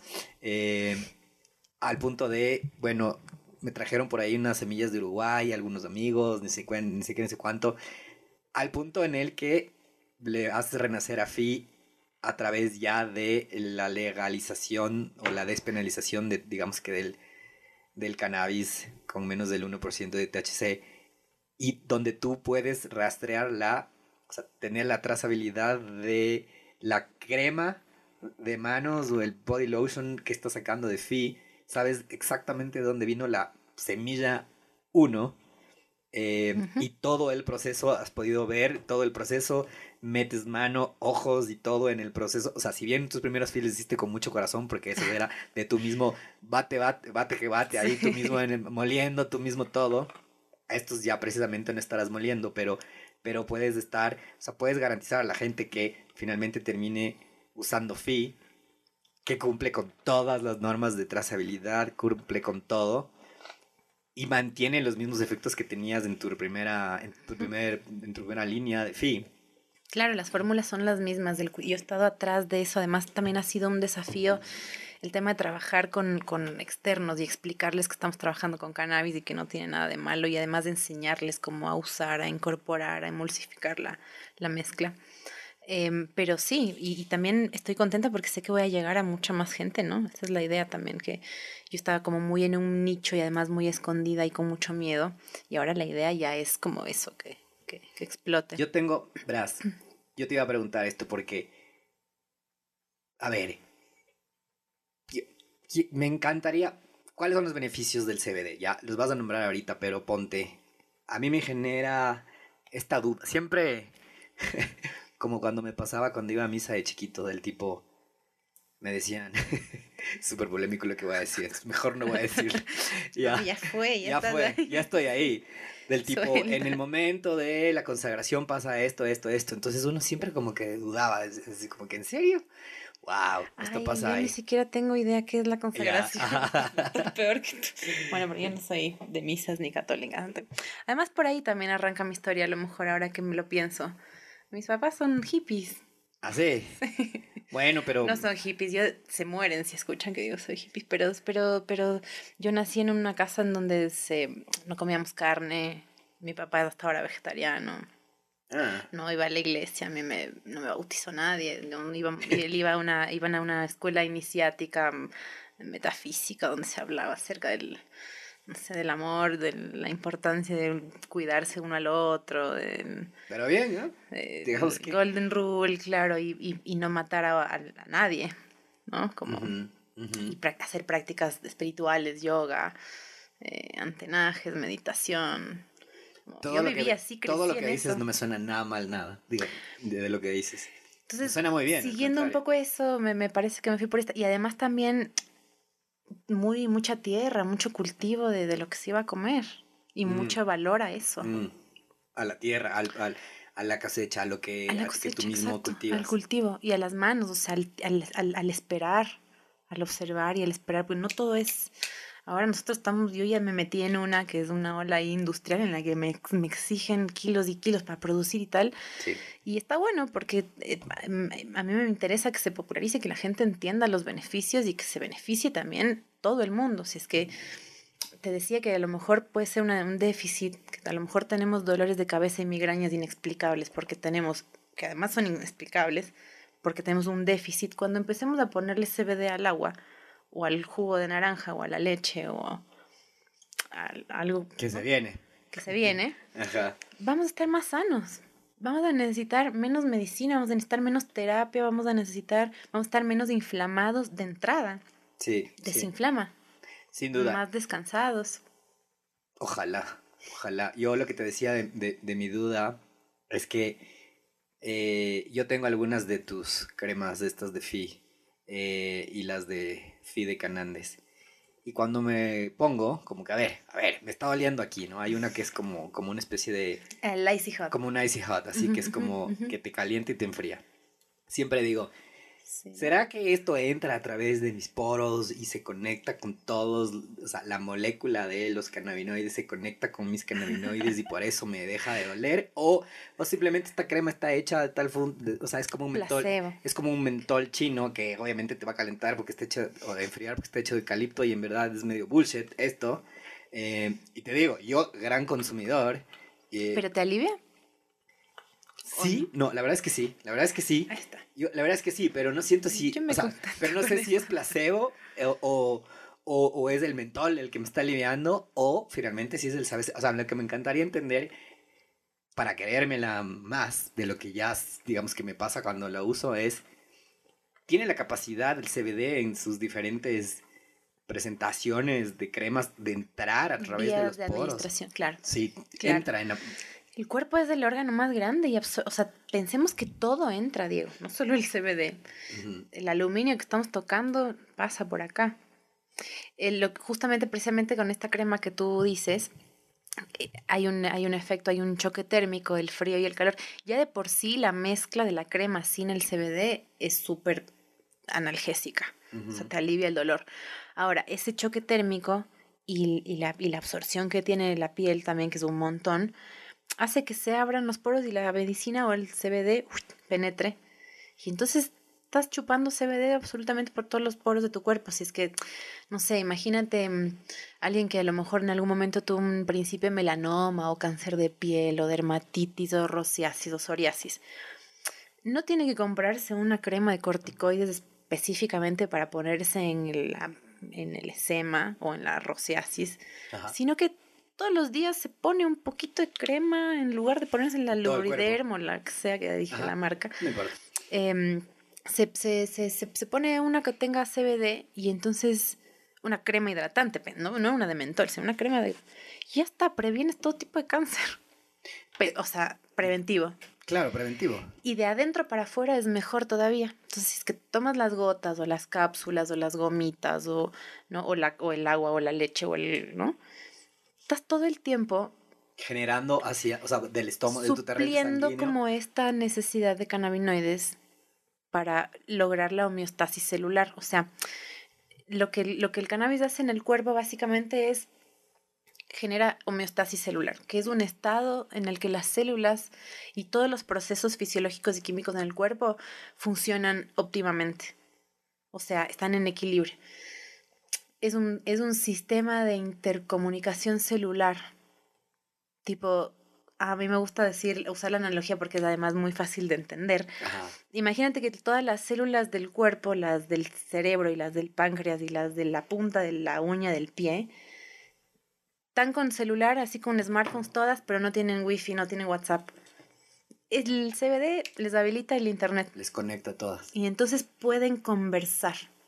Y existe una homeostasis que es funcionamiento pleno de todo. Entonces el cerebro manda las señales correctas al hígado para que procese bien las papas fritas que te estás comiendo, por ejemplo, no sé. Así. Y entonces mejoran absolutamente todos nuestros procesos, de adentro para afuera. Si tú te acostumbras a tomar todo el tiempo cannabis o CBD, pensemos además que en algún momento de, la, de nuestra existencia como seres humanos en esta tierra, el cannabis formaba parte de nuestra dieta. ¿Así? ¿Cómo? A lo mejor pensemos que no directamente, pero comíamos carne de caballo Consumo o de alce. Exacto. Y estos bichos estaban ahí comiendo. El, cannabis era, era una planta. Una planta, una como hierba mala por todos lados. Exacto. Riquísima en aceites, la semilla Sí. que produce el, el hemp, el, el industrial, es rica en todos los ácidos, en todos los omegas. Entonces, el alce o el caballo, o la llama o el, lo que sea, la vaca que se comía esas semillitas, estaba con su sistema endocannabinoide a tope. A tope. Y por ende esa carne estaba llena de cannabinoides. De hecho, la primer, ¿qué es lo que nacemos y nos tomamos del calostro de nuestras madres? Ujú. Es la primera ingesta de cannabinoides que tenemos en, el- en nuestra existencia. Porque a través. a- la leche está llena de cannabinoides. No puedo creer eso. Nosotros la producimos. O sea, es justo un cóctel de magia para que tú empieces a funcionar bien desde chiquito. Y nacemos con nuestro sistema endocannabinoide a tope y con nuestra homeostasis celular óptima. Luego, Se, se va deteriorando. y nos vamos enfermando. Porque no consumimos nunca cannabis, o sea, cannabinoides. Muchas, muchas, eso te decía, muchas de nuestras dolencias a lo mejor se deben a inexplicables además a, a un déficit de, de cannabinoides. ¿Y ¿Existe otra forma de, de alimentarme o recibir cannabinoides si no es a través del cannabis? ¡No! Oh, por Dios. Solo está en la planta cannabis. No puedo creer. Hay otras sustancias que sí se comparten, por ejemplo los terpenoides. Está hay- las frutas. Hay frutas, hay plantas aromáticas, hay, ¿no? Entonces los, los terpenoides sí se comparten. Es muy loco como el cannabis concentra terpenoides de diferentes otras especies y logra también una cosa medicinal. La aromaterapia, por ejemplo. ¿no? Ajá. Tú solamente con oler un aceite esencial de lavanda te relajas. Entonces imagínate tener el linalol, el linanol, que es el terpeno de la lavanda, adentro del cannabis, que además está en sinergia con el del el gingerol, que es el del jengibre, jengibre. y el le- lemonelo, que es el del limón. Y entre ellos pueden convivir. Hacen una conjunción. En la planta de cannabis, entonces tú de repente tienes una variedad que hueles y dices, oye, esto huele a limón, o esto huele a mango, o esto Ah, huele no a... les mezcla. Están presentes Propiamente. en la flor de cannabis. Cada variedad de cannabis tiene concentraciones distintas, no solo de cannabinoides, Sino sino, de de, terpenos. terpenoides también. Y eso también es, es terapéutico. O sea, yo Una podría locura. encontrar la del título del jengibre que dijiste. ¿Cómo se llama? Gen- Gengirol. Gengirol. Gingerol. Gingerol de ginger. Ya, este gingerol, el terpeno de gingerol en una hoja, en una planta de cannabis que aparte tiene sus cannabinoides. Y que aparte tiene otros terpenos como el, el del romero, o el del pineno, el de los pinos, que es medio un olor herbal. Y los terpenos exactamente qué son, como Son alcohol, son, son aromas. Alcoholes. Ok, alcoholes que están en... A la planta le sirven para defenderse. De insectos. de insectos, de plagas, por ejemplo, o para atraer eh, eh, insectos que te ayuden a, como agentes polinizadores. Para la polinización. Ajá. A eso, para eso le sirve a la planta. A nosotros nos cura. Los terpenos nos curan. O sea que no hay otra forma de alimentarse de cannabinoides. O sea que es probable que toda la humanidad tenga una deficiencia de cannabinoides. Sí, eso es un rotundo sí. Wow. Por eso nos estamos enfermando con estas enfermedades locas como el autoinmunes, como la fibromialgia, por ejemplo, que no tienes razón, no tiene razón de ser, no tiene cura, no tiene tratamiento, es el cuerpo atacándose a sí mismo. Y el tratamiento perfecto para esa es el, cannabis, por ejemplo. Yo te escuché y me impresionó un poco lo que dijiste hace Hablábamos con alguien y tú le decías que la gente que padece de glaucoma, eh, el consumo recomendable de cannabis era a través de fumarla, porque al fumar, como que nos Presión ocular. Ajá, eh, como el humo entraba, digamos que a tus, no sé si diga pendejadas, a los senos nasales, Directo al faciales, directo al este, te generaba un efecto en los ojos Distinto que si te toman las gotas. Distinto a las hojas. Las vías de administración, por eso, por ejemplo, ahí también tengo que decir que el, reglamento de salud vigente ahorita, que ojalá no lo muevan ni lo cambien en Ecuador, permite, por ejemplo, la vía de administración fumada o vaporizada o en goteros o en comestibles, incluso para tratar las diferentes afecciones, porque el cannabis es, es muy de estar ahí, ¿no? De estar pendiente, de ver cada, cada cuerpo, cada organismo lo metaboliza de manera distinta. Entonces, las dosis no van a ser las mismas para ti que para mí, que para mi papá, que para mi perro, que para un niño. Y todos lo pueden tomar para diferentes cosas, ¿no? También entender eso, el cannabis es una planta multimolécula. Eh, la, la farmacéutica tradicional lo que trata de hacer es aislar los compuestos, los sintetiza y un compuesto sirve para una cosa. Ajá. Acá de repente sirve, sirve para, para varias. para todo. Entonces, ¿cómo? No, me- no me como el cuento, no me la creo. Es mentira. Por eso se hace difícil de creer que sirva para tanto. Claro, las farmacéuticas tienen este famoso compuesto activo que di tú eh, El CBD. para el coxiv. No, pero pensemos en el, en el cannabis mismo. O sea, tú tienes varios tipos de extracto. El extracto magro, el crudo, el que tiene todos los compuestos, los cannabinoides, los flavonoides, los terpenoides, las ceras, las grasas, la clorofila, todo eso es un tipo de extracto, tiene todas las moléculas. El aislado es un polvo blanco, solamente 99.98% CBD, solo CBD, Para Eso es- comercializarlo como CBD. para emular las prácticas de la farmacéutica tradicional. Entonces, incluso ya en el cannabis se está viendo eso. ¿Qué claro. pasa? La, la farmacéutica, la industria cosmética quiere un producto blanco, sin color, sin olor, sin sabor. Entonces no le sirve un- un extracto negro, brea, Verdoso, amarilloso. amargo, con sabor, con olor, con... Hay para todos igual. Hay que entender que ya luego el paciente va a ir probando lo que le funciona mejor y lo que funciona mejor es el extracto de espectro completo. Que es un mal ejemplo, pero sí podría aplicarse con el tema del azúcar. Que buscaban, buscaban que sea la más blanca, perfecta. Y luego, ahora, la- la- el azúcar es pésimo, ¿no? Pero ya. Está Pero- claro. Pero a ver, y- fue un. Justo un- el azúcar un es súper de- buena analogía. Fue un tema de regresión de, a ver, vámonos a la azúcar negra, a ta, ta, ta, ta, nos vamos La- hacia atrás. la- claro, la Entonces, más panela. rústica, mejor, hasta la panela. Claro, pensemos en el consumo de azúcar justamente en- como que yo decido endulzar mi comida con azúcar. Ya, digamos que tú sí. Puedo escoger panela que no está procesada, que es negra, que tiene sabor, tiene color, tiene olor. O sea, mi limonada de entrada me va a quedar medio negra con un sabor distinta y ahí Es rara. maravillosa por ser. Por O sea, claro, el tema es acostumbrarnos a eso. ¿Por qué preferimos un alimento ultra procesado, ultra blanco, ultra...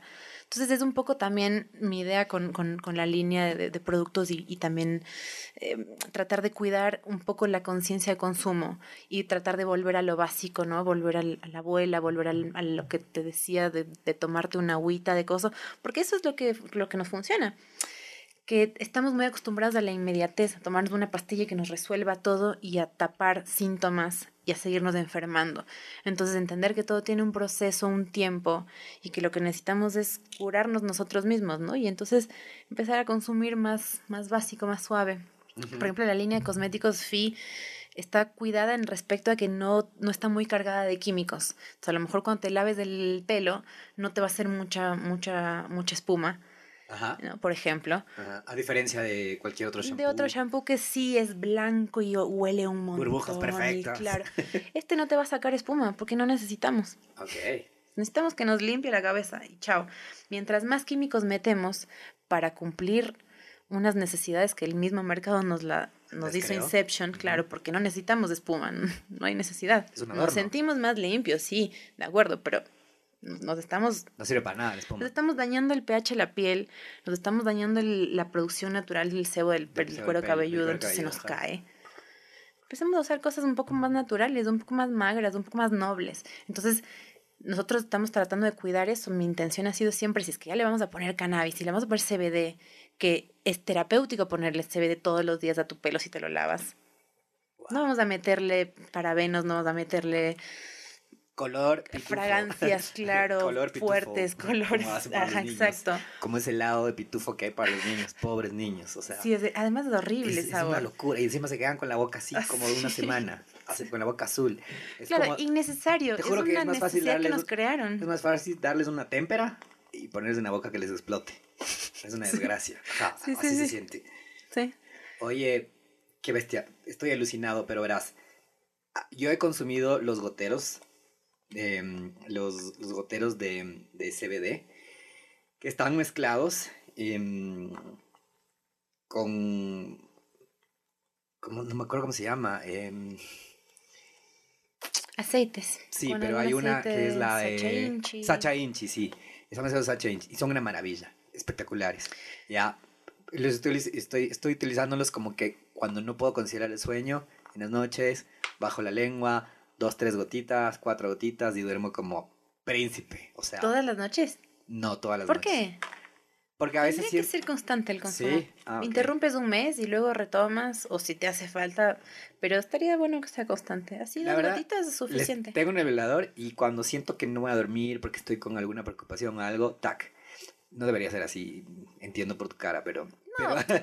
Pero, que pero a ver, ajá. No, te conviene que sea más constante.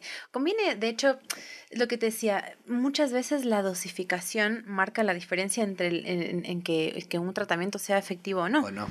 Entonces tú decides que te quieres comprar el goterito de tal y te lo tomas porque sí, a lo mejor no te hace ningún efecto, pero si es que tienes un monitoreo, un acompañamiento, a lo mejor de algún profesional que te pueda ayudar, vas a conseguir efectos distintos. Y, te- y él te va a decir, vamos a tomar este mes, vamos a descansar este otro mes o vamos a subir un poquito más. Nuevamente, esto es más como para, para, quien, para quien necesita, ¿no? Como para quien es paciente y Hay, necesita. ahorita que dices eso, hay médicos, o sea, hay, hay como profesionales especialistas en, en, en prescripción con cannabis aquí en Ecuador.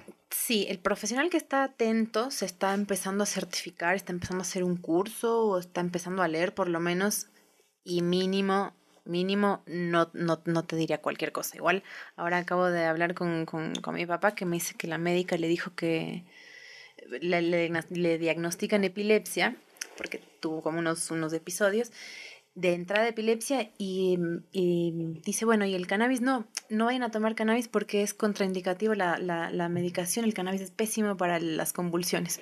Le digo, justo es para, justo es para eso. Justo es para eso. Entonces, hay una desinformación también desde ahí. Y ahí, espérate, te tengo que parar ahí porque es, ¿cómo, suste- cómo sabes que son, cómo puedes tú demostrar?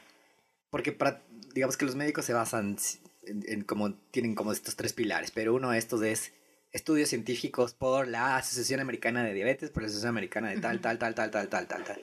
¿Qué estudios hay alrededor del cannabis respetables que te puedan decir que pues, el cana- los cannabinoides o el cannabis en sí te puede ayudar a las convulsiones en epilepsia? ¿O son todos como de experiencia? Entiendo que hay poco porque pues esto estaba prohibido hace mucho tiempo, pero ¿qué hay que puedes contar al respecto? Cada vez hay más. Cada vez hay más. Cada vez hay más. De hecho, te diría que hay más publicaciones científicas del cannabis que del Tylenol. ¿Ah, sí? Del cannabis hay más de 30.000 y, y, y siguen sumando, ¿no? Y cada vez no estoy hablando, universidades no es- respetó... claro, no estoy hablando de estudios clínicos, que es diferente, Sí, porque eso es con pacientes. ¿no? claro, claro, y además son años a lo mejor de investigación y se prueban ahí sí moléculas aisladas. Lo que se ha hecho ahora, por ejemplo, que ya se descubrió mediante ensayos clínicos, sí, que es más efectivo el efecto el, perdón, el, el, el, el extracto de, de espectro completo que el aislado. Ya está súper comprobado. O sea, el- médico que sabe te va a decir, Eso, ¿Y eso para los de a pie qué significa? el del espec- el, espectro completo, es toda la aislado. planta, todos los cannabinoides, la planta tal cual viene. El aislado es Solo el polvo Ah, como- 99%. como el ejemplo que dijiste azúcar y, ajá, Ah, azúcar y panela. Eso, por ejemplo, ya está es súper full comprobado. spectrum. Ajá, Ok. exacto. Entonces, em, ¿qué me preguntaste? Te decía que cuántos estudios clínicos, o sea, ¿cómo puedes tú afirmar? Primero digamos? eso, hay muchas, muchas publicaciones. Y luego, em, el cannabis hay que verlo también como una terapia complementaria. Yo nunca jamás le diría a alguien, deja de tomar tu medicación y empieza con esto. Claro, nunca. no sustituyen. No sustituye, exacto. O sustituye, pero no de golpe. Ajá. Entonces, no sé si tienes a tu cardiólogo o a tu neurólogo a- o a tu traumatólogo que estás haciendo una terapia específica porque tienes una condición o una enfermedad crónica diagnosticada o lo que fuere, decides asistir a un, tienes que ir a un médico de, de- de, mm, experto en, en el sistema endocannabinoide, en cannabis. Y ellos conjuntamente, idealmente, sería que conversen pero nada, si no sucede, pues el, el- el- el- médico que está atento que o el que entiende, especialista en cannabinoides o en, cannabi- en terapia de cannabinoides, va a saber cómo interactúan los dos medicamentos, va a saber si interfiere un tratamiento o no, va a saber si es que sirve o no, porque también, ojo, el cannabis no es para todo el mundo, no le funciona a todo el mundo. Hay gente que es alérgica incluso. Wow. ¿Se Entonces- puede ser alérgico? Sí. ¿Y cómo te das cuenta? Yo le vendí una vez a una a la mamá de una amiga, a la mamá de una amiga de mi mamá, o sea, era una señora grande. Le pusieron las gotitas y se le hincharon los labios No puede ser. Y instantáneamente. nunca en la vida se hubiera podido dar cuenta porque probablemente nunca lo consumió en su vida. no. Y entonces su- suspendió, se lo tomó la hija, que le va increíble y hasta ahora sigue comprando. A la amiga de mi mamá. Pero a la señora, a sus- no, alérgica. Entonces, y también puede ser que, que compres y no te funcione. Solo no te haga nada. Y ahora que se abren... No te que- va a hacer daño jamás, eso Ah, sí. Claro. Pero digamos que ahora que se han abierto las puertas por, por, por lo que la ley permite, cada vez más habrán profesionales, de- digamos que de la salud, que... Que se están Claro, especializando. que, que primero se especializan, que ya puedan hacer prescripción de, que te puedan controlar las dosis, que te puedan recomendar, porque por ahí el tema de las dosis, y eso ponte, estaría chévere saber. Y obviamente no te voy a pedir como una explicación detallada de, de las dosis, pero ponte un gotero básico. Este, creo que estos son los essentials de, de comprar CBD. O sea, un gotero básico tiene 30 mililitros, que es el estándar, más o menos, el estándar, que es el goterito, que tiene arriba la... Una pipeta que- con un una goterito. pipetita que es de caucho negro normalmente y la botellita es de cualquier color que tiene todo mundo. Los gringos, los europeos, en El Latinoamérica, todo mundo tiene los mismos. Esas son de 30 mililitros. Pero de ahí lo que me confunde a mí es que habla de 30 miligramos, 1500 miligramos de 30 mililitros. O sea, ¿cómo es un porcentaje dentro de un mililitro? ¿Cómo carajo se entiende? A eso O iba sea, con esa es la lo- concentración. Claro, o sea, tú puedes, tú primero no puedes, no, no son todos los CBDs iguales, a eso Ajá, voy. ok. O sea, al igual que como tú compras, yo no, no soy muy, no, no, no, no tomo pastillas, no soy muy de, de, de pepas, pero entiendo que tienen cierto miligramaje las medicinas. Tú hablas de medicinas de laboratorios. Exacto. farmacéuticos. Sí, sí, Ok, sí, no yo me tomo mis gotitas. No de la canción, no, no, ya, ok. No, no, pero es lo mismo, es que son, Sí, sí, sí. son pastillas. Ok, ok. A la canción, claro. Bueno, yo les digo pepas a la, al taele, ¿no? A la, Ajá. a la bebetina y a las pilas. Casi debería decírseles porque Sí, son, son, pastis. ninguna. ¿no? No. hay como para qué glorificarles. Son Sí. igual. Ok. Em, pero, por, por ejemplo, puedes encontrar un mismo medicamento en diferentes concentraciones. Entonces tienes el, la, la, ¿cómo se llama? La B12, el neurobión de 500 y tienes neurobión de 1000, por ejemplo. Ajá. Misma cosa con cannabis. Tienes el gotero de 250, el gotero de 500, el gotero de 1500, el gotero de do- 2000 y así para arriba. Son miligramos. Miligramos. O sea, es, digamos que en la unidad o el 100% es un gramo. Mil miligramos, un gramo. Ajá. Ok. Un gramo es igual a un mililitro, es el mismo equivalente. digamos. Exacto. Ajá. Pero el cannabis se dosifica en miligramos porque son dosis mínimas las que se necesita. Entonces, la totalidad del frasco, o sea, ahí va el tema de la responsabilidad del fabricante de hacer una etiqueta que contenga toda esta información, que esté bien calculada la información, que esté acorde a la formulación, para que el, do- el doctor pueda recetar en base a la cantidad de miligramos por mililitro por estatura, peso, condición física o afección médica. Ya, entonces déjame te paro ahí. Entonces, en un gotero de 30 mililitros, tenemos 30 mililitros. En cada uno de esos mililitros existe 20 gotas. mil... No, espérate, Ah, ok. no, me mataste. No, No, pensé que ibas ya como no, digamos, yo veo en etiqueta, normalmente me pasa en los CBDs gringos y, y- y los de aquí, que tienen, y te voy a decir el que yo tengo, 1500 mg, 1500 miligramos, Ujú. eh, 1500 En miligramos. todo el contenido del frasco. Ah, ok. Son 1500 miligramos en los 30 milímetros. Claro. Ajá. Ah, no es por milímetro la concentración. Miligramo ajá, por mililitro. Sí. Es, es en la totalidad. O sea, a eso voy con que. Ajá. Todo el tienes que- frasco tiene 1500 miligramos. Exacto. O sea, tiene menos de un gramo realmente. Un gramo y medio en ese caso. 1500 es uno y medio. O sea, nada. O sea, muy poquito Muy en poquito, proporción, digamos. Pero es un montón. O sea, Ah, eso, ahora la, a mi papá le acaban de recetar 1500 para dos meses. Le va a durar el frasco. Para la condición particular que él tiene. Ok, entonces. Tiene que dura- tomar tres gotas por la mañana, cinco por la Durante noche. un mes él consumiría. Por dos meses. Dos Mm. veces le va a durar ese frasco, ese gotero. Dos Increíble. meses, dos meses. Entonces, durante dos meses, si se acaba el frasco, él, él realmente recibiría de cannabinoides, mi- perdón, de CBD, De CBD. de CBD, porque no necesariamente es de cannabinoides, Ajá. recibiría Esa es muy buena. 1500 miligramos. En este caso, por ejemplo, él está tomando 1500 miligramos de CBD, pero un montón de otros cannabinoides, a lo mejor otros 1500 miligramos de otras cosas. Vienen de bonus en el gotero. En el full spectrum, ajá. porque esos Porque vienen son de full bonus. spec- Porque son full spectrum. spectrum. Exacto. Vienen aparte de los terpenos y tal vez, tal vez otros cannabinoides. Que no están contabilizados o que no están declarados en la etiqueta porque, son no- poquititos, pero el punto es que lo que sí está demostrado científicamente es que hay una cosa que le llaman el efecto séquito o el entourage effect, que es esta sinergia entre todos los compuestos de la planta que hacen como un boost en, el, en el tratamiento. Es mucho más efectivo, mucho más poderoso el full spectrum, no, no solo el CBD aislado. Entonces sí, esos 1500, cuando tú compres el frasco y ahí abajo diga full spectrum, es toda la, toda la gama de cannabinoides. Cuando diga puro CBD, entonces es solo el CBD. Entonces, me parece que, por ejemplo, en el caso que tú dices de, de tu papá que va a tomar esto durante dos meses, finalmente lo que él recibe son 1500 miligramos de CBD. Entonces, el cuerpo humano no necesita tantas cantidades de, tantos gramos de CBD. O sea, a ver, yo te, te digo por qué me impresiona, porque solo en las recetas, yo, a mí que me gusta cocinar, son las recetas de sal.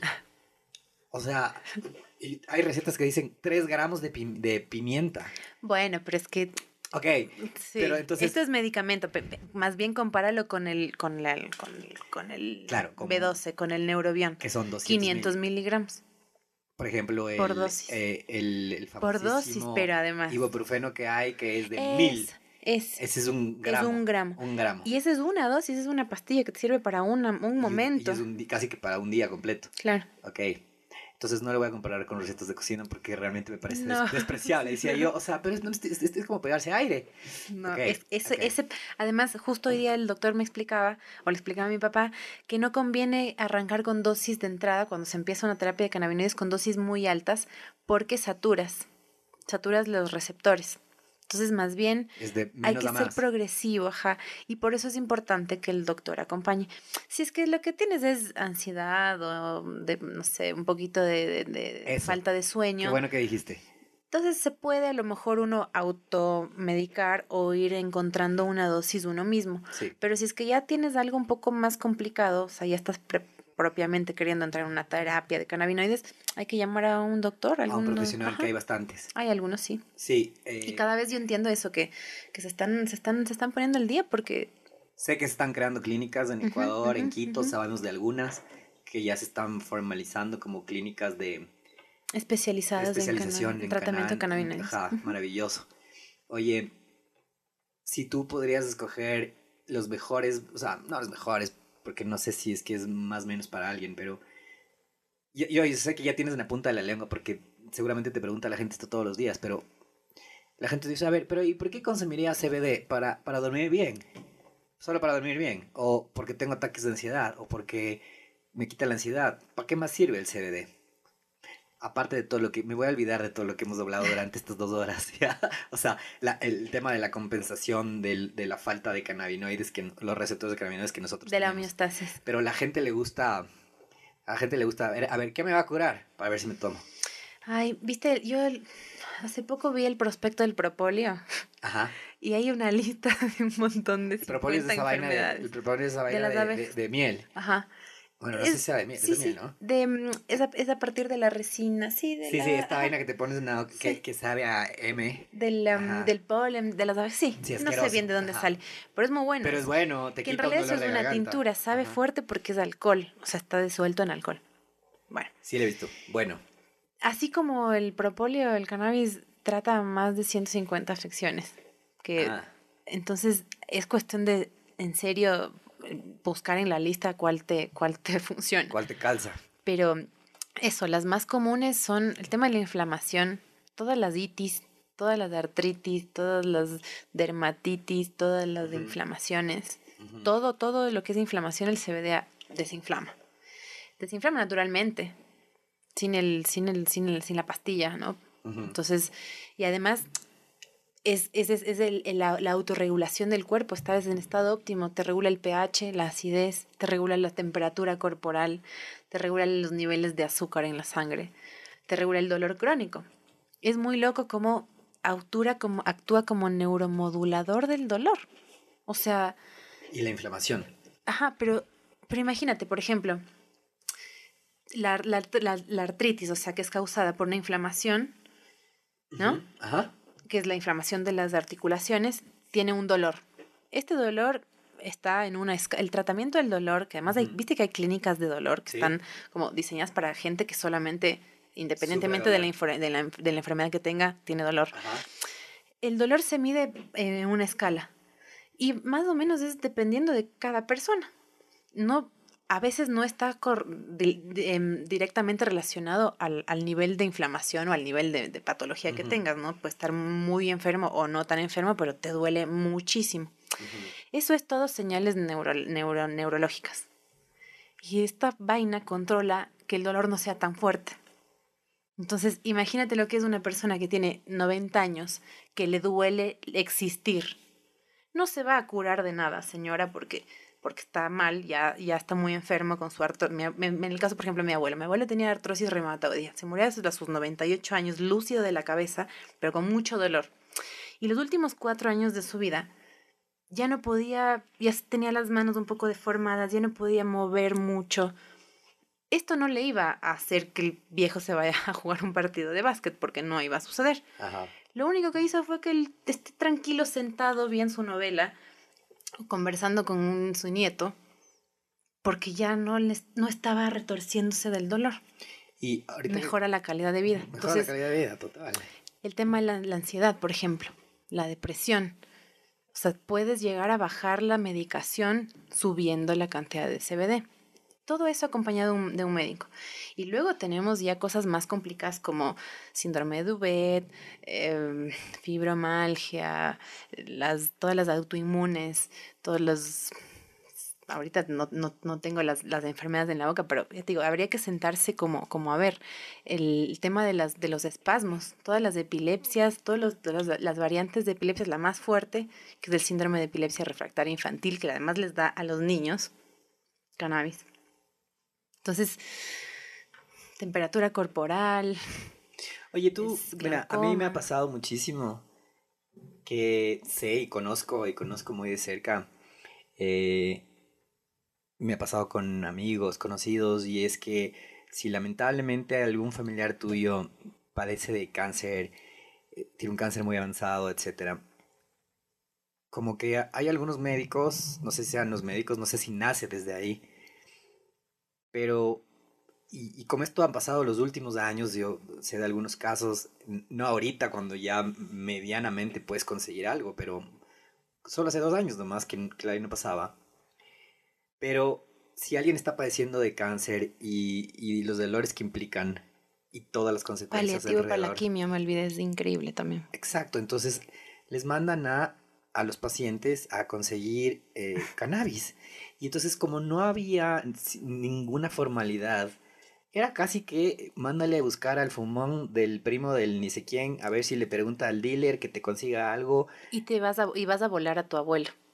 Exacto, y terminas Y no quiere por ahí el estar volado. O tal vez sí, pero quién sabe, pero el tema es cómo conseguías antes. Misión imposible. Medio underground y Así. expuesto a que te den cualquier pendejada. Cualquier cosa. Expuesto a que te den cualquier pendejada. Eh, y ahora, digamos que si esto pasa, una persona en ese, digamos que en, en- en ese punto puede acudir a tema de tratamientos de CBD, eh, pero ¿cómo está ahí, por ejemplo, la ley a nivel de THC? Si es que, si es que, porque entiendo que el THC te puede ayudar a un nivel superior de claro, dolor, claro. ¿no? Sí, o sea, hay, hay, hay afecciones que se tratan justamente con, con. THC. De hecho, el asma es muy loco. El asma, mira, un día ah, veía una, me, me contaba una amiga que, que su, su- su- una vecina, Ajá. unos cubanos vecinos de ella, tenían a su hija con, con asma. Y, hab- y habían escuchado una videollamada de la abuela que desde Cuba le decía, mete esa niña en una carpa y fúmale un porro allá adentro Ah, es broncodilatador, pero fumado, por ejemplo. Eso es lo que te decía, el, el- el reglamento de salud está muy bien escrito ahorita para cannabis. O sea, en teoría, porque Ajá. todavía no hay un reglamento en cambio para cultivar la planta que debería existir, me parece que están en eso. Pero ya el reglamento de salud de cannabis habla de que, de las fórmulas magistrales, por ejemplo, ajá. ¿no? Entonces, de que tú puedes, si es que tu médico te lo receta, tú puedes ir a la farmacia alemana y pedir que te preparen una, una preparación de tantos miligramos de THC y tantos miligramos de CBD para tratar tal afección. Una, una, mm, eh, me parece que se utilizan para, para las, las recetas de color celeste para recetar mm, eh, medicamentos que se necesita prescripción, ¿no? Entonces, así. O sea, ahora, ahora tendría que ser así. Lo que pasa es que todavía no está estipulado quién va a cultivar ese THC. Claro, es como que si me pueden prescribir THC, pero ¿dónde compro? Claro, no existe, no existe. Entonces, ahí hay Legalmente un no hay, vacío hay un vacío. Legalmente Habrá no que ver qué pasa. Yo entiendo que el, que, el, que el Ministerio de Salud está ya trabajando sobre este reglamento para el cultivo o para la remediación del THC. Porque, ojo, al, al- este 1% que la ley permite de THC en la semilla, en la producción de planta, se termina concentrando. Entonces, al final del día, podemos diluirlo en, una, en un aceite de espectro completo, en donde va a tener un 0,00003% de THC, o ese concentrado se puede separar y se le puede vender a la botica alemana para que haga un mayor concentración, para que haga puro, para, para que haga diferentes fórmulas. fórmula magistral, magistrales. exacto. Ah, ok, qué interesante eso. Todavía hay un medio vacío, pero, la, Es- pero, el- está. pero el reglamento ya te habla de poder prescribir con THC. Y para vía de administración fumada, vaporizada, goteros, parches, cremas, Qué bestia, increíble. cápsulas. Increíble. Y verás, esta es la pregunta que más te va a gustar. Y medio para ir acabando, A pero ver. te va, te va a encantar. Y es que, ¿cómo ves el futuro de el consumo de cannabis recreacional? ¿Llegaremos? Sí, ya está. Ya está. Pues sí, O sea, en recreacional es Ecuador, una te palabra. hablo en Ecuador. Sí, es, es una palabra lo- recreacional. Sí, yo prefiero a lo mejor usar otros términos. Sí, te digo recreacional porque así se le define hoy por hoy, pero... Sí, pero incluso para cambiar un poco eso. ta- ok, o sea, ¿Cómo le quien- llamamos? A mí me gusta uso adulto o uso espiritual. Hacho. Ok. Sí. ok. Pero porque eso, ¿no? Hay que, hay que entender que el- aunque sea recreativo, tiene que ser adulto, es un uso responsable, hay que delimitar un- un- una edad. Eh, y la veo, ya está. O sea, lo que tú decías, la plata está en el THC. O sea, al final del día el hype baja, la novelería baja, los jóvenes millennials se cansan del CBD y aparecerá otra espirulina o algo más que les ponga pilas. Porque además el THC, el, perdón, el CBD tiene un efecto también de enfoque que es muy, muy increíble Sí, sí. Te enfoca y te, das, te pone pilas, te pone a trabajar en dosis, microdosis. Una gotita del más bajito te pone, te enfoca. Y entonces formulas una, una bebida o un café, por ejemplo, que hace sinergia la cafeína con el CBD y te enfoca más todavía. Entonces, O sea, si yo le pego... Ah, rompamos este mito de una vez por todas o, o, o, o digamos que aclarémoslo. La gente cree que si se pega unas gotas de CBD del gotero, se duerme. todo está en la dosis. O sea, sí podría llegar a dormirme. Está diseñado para eso, de hecho, pero dosis. Te, te tomas 15 gotas, te, te noqueas. ¿Te da sueño o te...? No te induce al sueño. No es un narcótico, no es como Ajá. tomarte una pastilla que te vas a no es que estoy manejando y me quedo No, dormido en la carretera. No, no, no, no, no, No, no. Es, te, te regula el, el ciclo de, de sueño. te induce al sueño. O sea, como que te... Justamente no te induce. Ah, más Lo que hace no la induce. pastilla es inducirte. O sea, tú estás normal y de repente ¡pam! Te droga. ajá. Esto es, em, te tomas 20 minutos antes, te tomas la cantidad que te dice el doctor que te tienes que tomar para dormir y descansas. Y no te.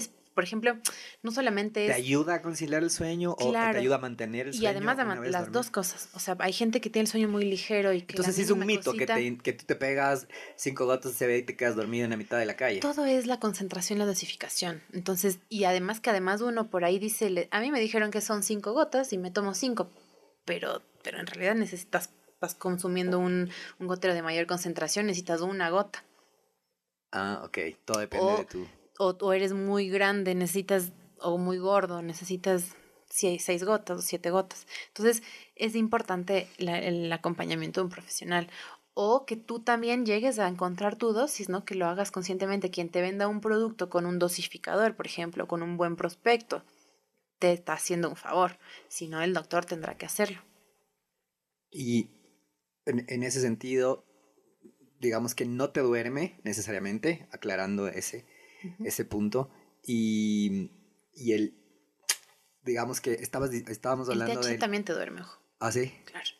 Ah, sí, ¿no? Cierto, cierto. De hecho, la, el- el- el- el- la, la formulación para dormir tiene que tener un poquito de THC Ok. Menos del 1%. para que sea legal, no para que Sí. sea ideal. No para Pero que yo sea lo veo así, yo veo que, que va a suceder. O sea, Eso, eso, eso te va a decía. suceder, se va a normalizar cada vez, te digo, con el CBD ya es una, es una entrada, es, es, es algo, hemos logrado algo. No lo ideal porque te digo, al final del día la planta es la misma, no entiendo la distinción, ¿no? Entiendo las razones, pero no deberíamos, es, si tú las ves, las hueles, las tocas, las, es la misma cosa. Entonces, em, yo creo que, que, que a lo mejor hay quien dice que nos falta un poco de madurez como sociedad, como, como mercado también. Yo creo que no. O sea, si es que lidiamos con los problemas de consumo de alcohol, esto no va a ser un problema. En absoluto. Más bien, siento que, que la gente va a dejar de consumir alcohol. Sien- Siendo justamente una sociedad borracha que, que arranca de temprano, que, que se, una noche de alcohol en, en, Ecuador es, termina a la una de la mañana porque ya todos estamos dados vuelta a esa hora. Ajá. No, no, no, no, no se concibe un consumo un poco más tranquilo. Me han contado, ajá. Entonces, siento que, que, que, que a lo mejor es una opción, una opción de consumo lúdico también interesante. Te vas a dormir más temprano, no te da chuchaqui, te matas de la Amaneces risa. nuevito. Te- Amaneces sí, nuevito. Y luego te estás curando porque fumarse un porro te hace bien también. No es la mejor manera, de hecho, me tengo que decirlo. La, la, la, la forma de fumada es la peor manera de administración de cannabis. Se Ah, ¿sí? queman muchos cannabinoides, se absorbe únicamente el 20%, el 80% se, se, se desperdicia en el humo. Eh, pero es la más fácil, la más rápida, la más...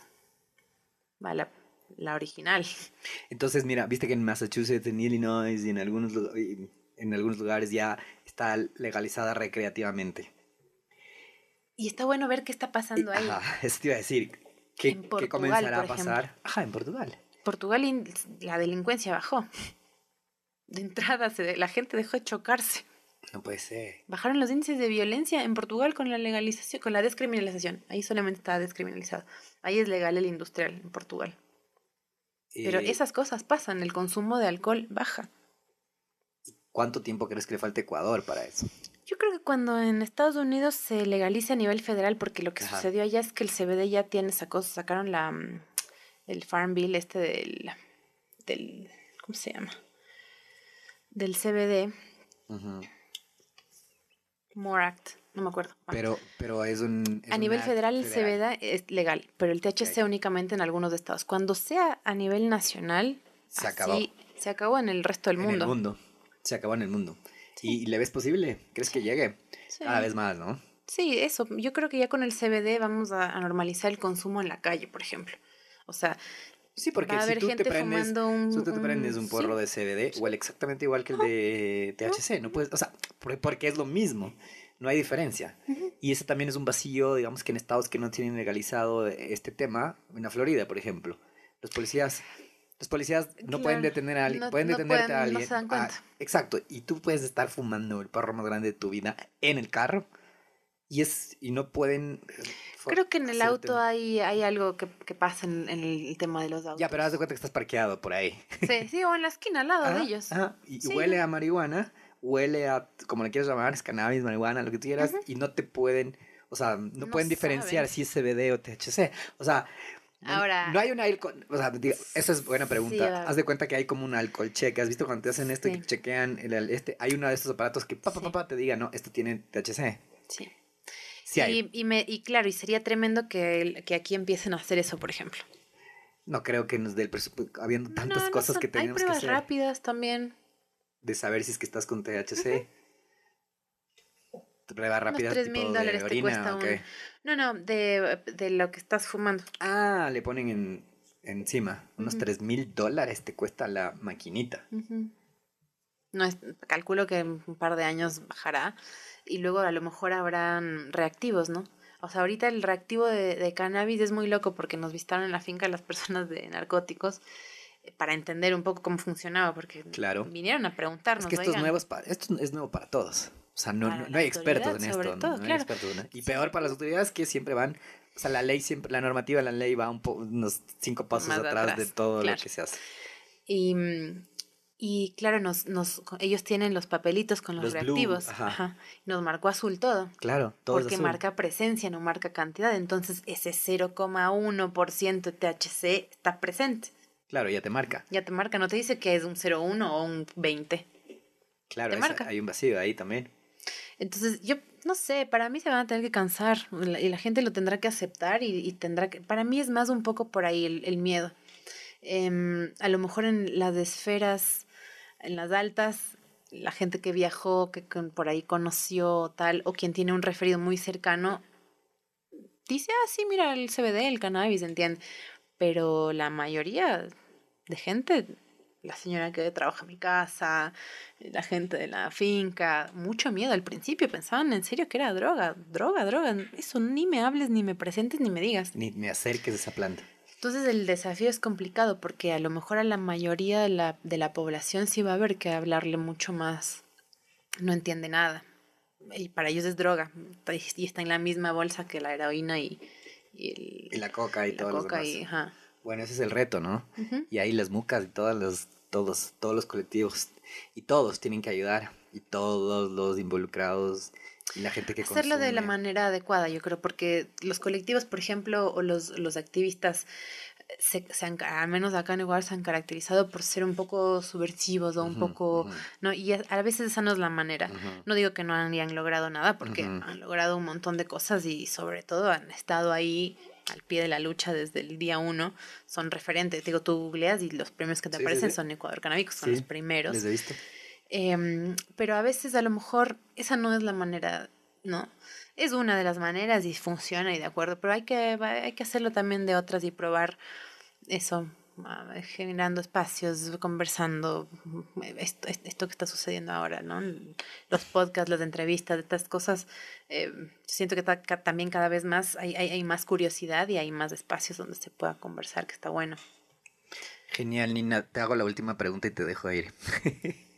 Eh, David, que está aquí, nos pregunta, ¿cuál es el ideal, cuál es el porcentaje ideal de CBD para una persona? Yo me digo que le estoy diciendo, depende de, la, persona, de la persona. Y de la afección. Y depende de si me doy, pruebo dos gotitas, no siento nada, siento mucho. Sí, o sea que cada, cada metabolismo es distinto, cada organismo lo metaboliza de, de, manera distinta. Entonces, dependiendo de lo que tú quieras, o sea, si es que lo que quieres es enfocarte, entonces muy poquito, 5 miligramos, de 5 a 10. Luego, ya si es que empiezas a tratarte, el, cada, cada, ya te digo, cada afección tiene una dosis. ¿Cuánto tiene una gotita? Depende de la que tenga. Claro, de la concentración con la que esté preparado. Una, mira, lo, lo importante, el, valor importante que hay que tener claro es la cantidad de miligramos por mililitro. Entonces ahí tú calculas la cantidad de miligramos por gota. Ajá. Y el doctor te va a decir, tome 5 miligramos. Ajá.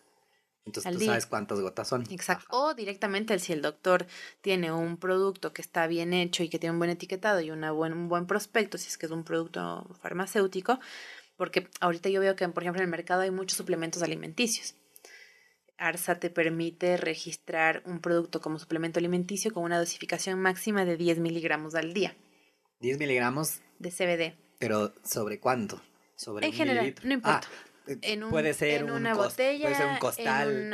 En, un bite o en una botella de dos litros de agua. ¿Cuántos? 10. 10 miligramos. 10. Si es que la porción es, es única, son 10. Entonces, tú, por ejemplo, puedes hacer un chocolate de 50 y decir que te tienes que comer en 5 partes. Y entonces ahí zafas. Pero en todo el chocolate tiene 10 miligramos. No, 50. Ah, si lo es que, tienes, haces que, que cada, porción cada porción no puede tener más de 10 miligramos. Exactamente. Eso para hacer alimento. Entonces. Pues si me como todo el chocolate, me No pasa nada. Bueno, me pego una indigestión de chocolate. Ajá. Claro, te pegas 50, que tampoco es nada. Te comes una barra de chocolate. O sea, eso voy, tampoco te va a pasar y 50 miligramos tampoco es nada. Tampoco es. Ahora, sí, sí sucede que en la dosificación está todo. Entonces, a lo mejor cuando tienes dosis pequeñas, como menores a 5 miligramos, no te va a dar sueño nunca, no te vas a relajar de más nunca. Y a lo mejor eso están ellos tratando de prevenir como con este límite de CBD. Lo que nosotros ahora estamos haciendo es sacar un producto farmacéutico, o sea, basado ya en, no en estudios clínicos, pero en, pero en publicaciones científicas. Que tienen mayores grados de concentración. De Supera los, los, los 10. Entonces te puedes comprar un gotero de 1500 y tomarte si es que necesitas 45 miligramos diarios. Wow, claro, claro. Y ese ya necesita otro tipo de permisos. Otro tipo de proceso para el registro, sobre todo. para es que te permita. sanitaria simple. Claro, es, ya es algo que te permite poner en la etiqueta que te sirve para el sueño, que te sirve. No es un suplemento alimenticio. Y estos se venderían en eh, farmacias, lugares especializados. Y también over the counter, en cualquier tienda. O sea, es como una como un finalín. un OTC que se vende. claro, el finalín se vende también en la tienda, también en la farmacia, es para el dolor de cabeza. pero tiene abajo su, digamos que tiene atrás su eh, para mayores de 18 años, Exactamente. etcétera, No, es para, no, le vendes un finalín a un niño de 12 años. Por más Exactamente. Igual en la ley está especificado que, ni, o sea, si sea suplemento alimenticio, menores de 12 no. No pueden. No pueden. Wow. O sea que está llegando próximamente los días en que puedas entrar a farmacias, diferentes retails, nuevos coffee shops, todo lo que se venga. El coffee shop es una, es una propuesta interesantísima. O sea, un lugar donde te puedas comer una pizza, tomar un jugo de cannabis, fumarte un cigarrillo de cannabis, como otra experiencia y además tener la conversación, a lo mejor con alguien que te pueda hablar del tema, recomendarte un doctor, donde puedes llevar eso a tu tía Berta, que, no le gusta. la tía Berta. A tomarse un, a tomarse un jugo, un, un jugo de, flor de, CBD, que está ahí increíble, que además le va a hacer bien y se va a poder comprar una crema, una caja de té, un café, lo que sea, un parche, todo lo, lo, lo que se imagine, lo que, lo que vamos a sacar estamos a próximos días, estamos cerquita, ya que donde en el retail que estés extiendes tu mano y puedas encontrar algún producto CBD. Ojalá.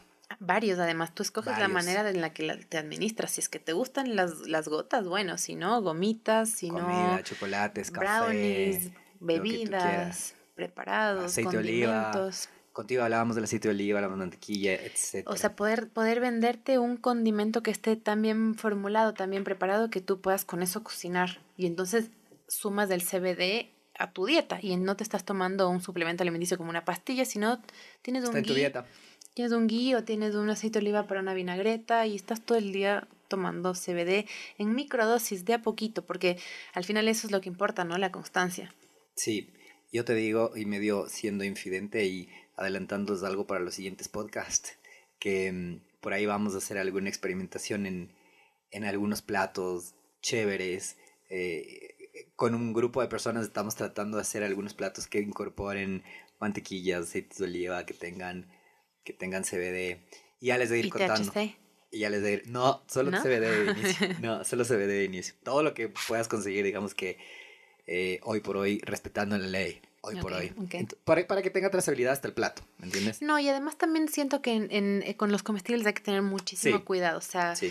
los niveles de tolerancia son distintos y como te decía, cada cuerpo, incluso obviamente el THC también lo metaboliza distinto. Entonces, por ahí para mí 5 miligramos de THC no es nada, pero a ti te deja re loco. Y bajarte del vuelo de THC comido No, no, no. es... Son horas. Por eso, por eso. Vamos con lo que permite la ley. Eh, nada, eso les diré contando. Nina, ha sido una maravillosa conversación. Mira cómo ha volado el tiempo. Tú no te has dado es. cuenta, pero ¿Dos vamos horas? hablando como casi tres horas. Opa. Dos horas, ¿no? De como dos horas. No se siente. Vuela el tiempo. Además, este tema está interesante y podríamos hablar horas. Y pues, ¿sabes qué? Tú tienes que volver. Tienes que volver varias veces porque cada vez, cada vez va avanzando un poco la legislación, la normativa en salud, en el AXA, en notificaciones, en registros sanitarios, en, en todo.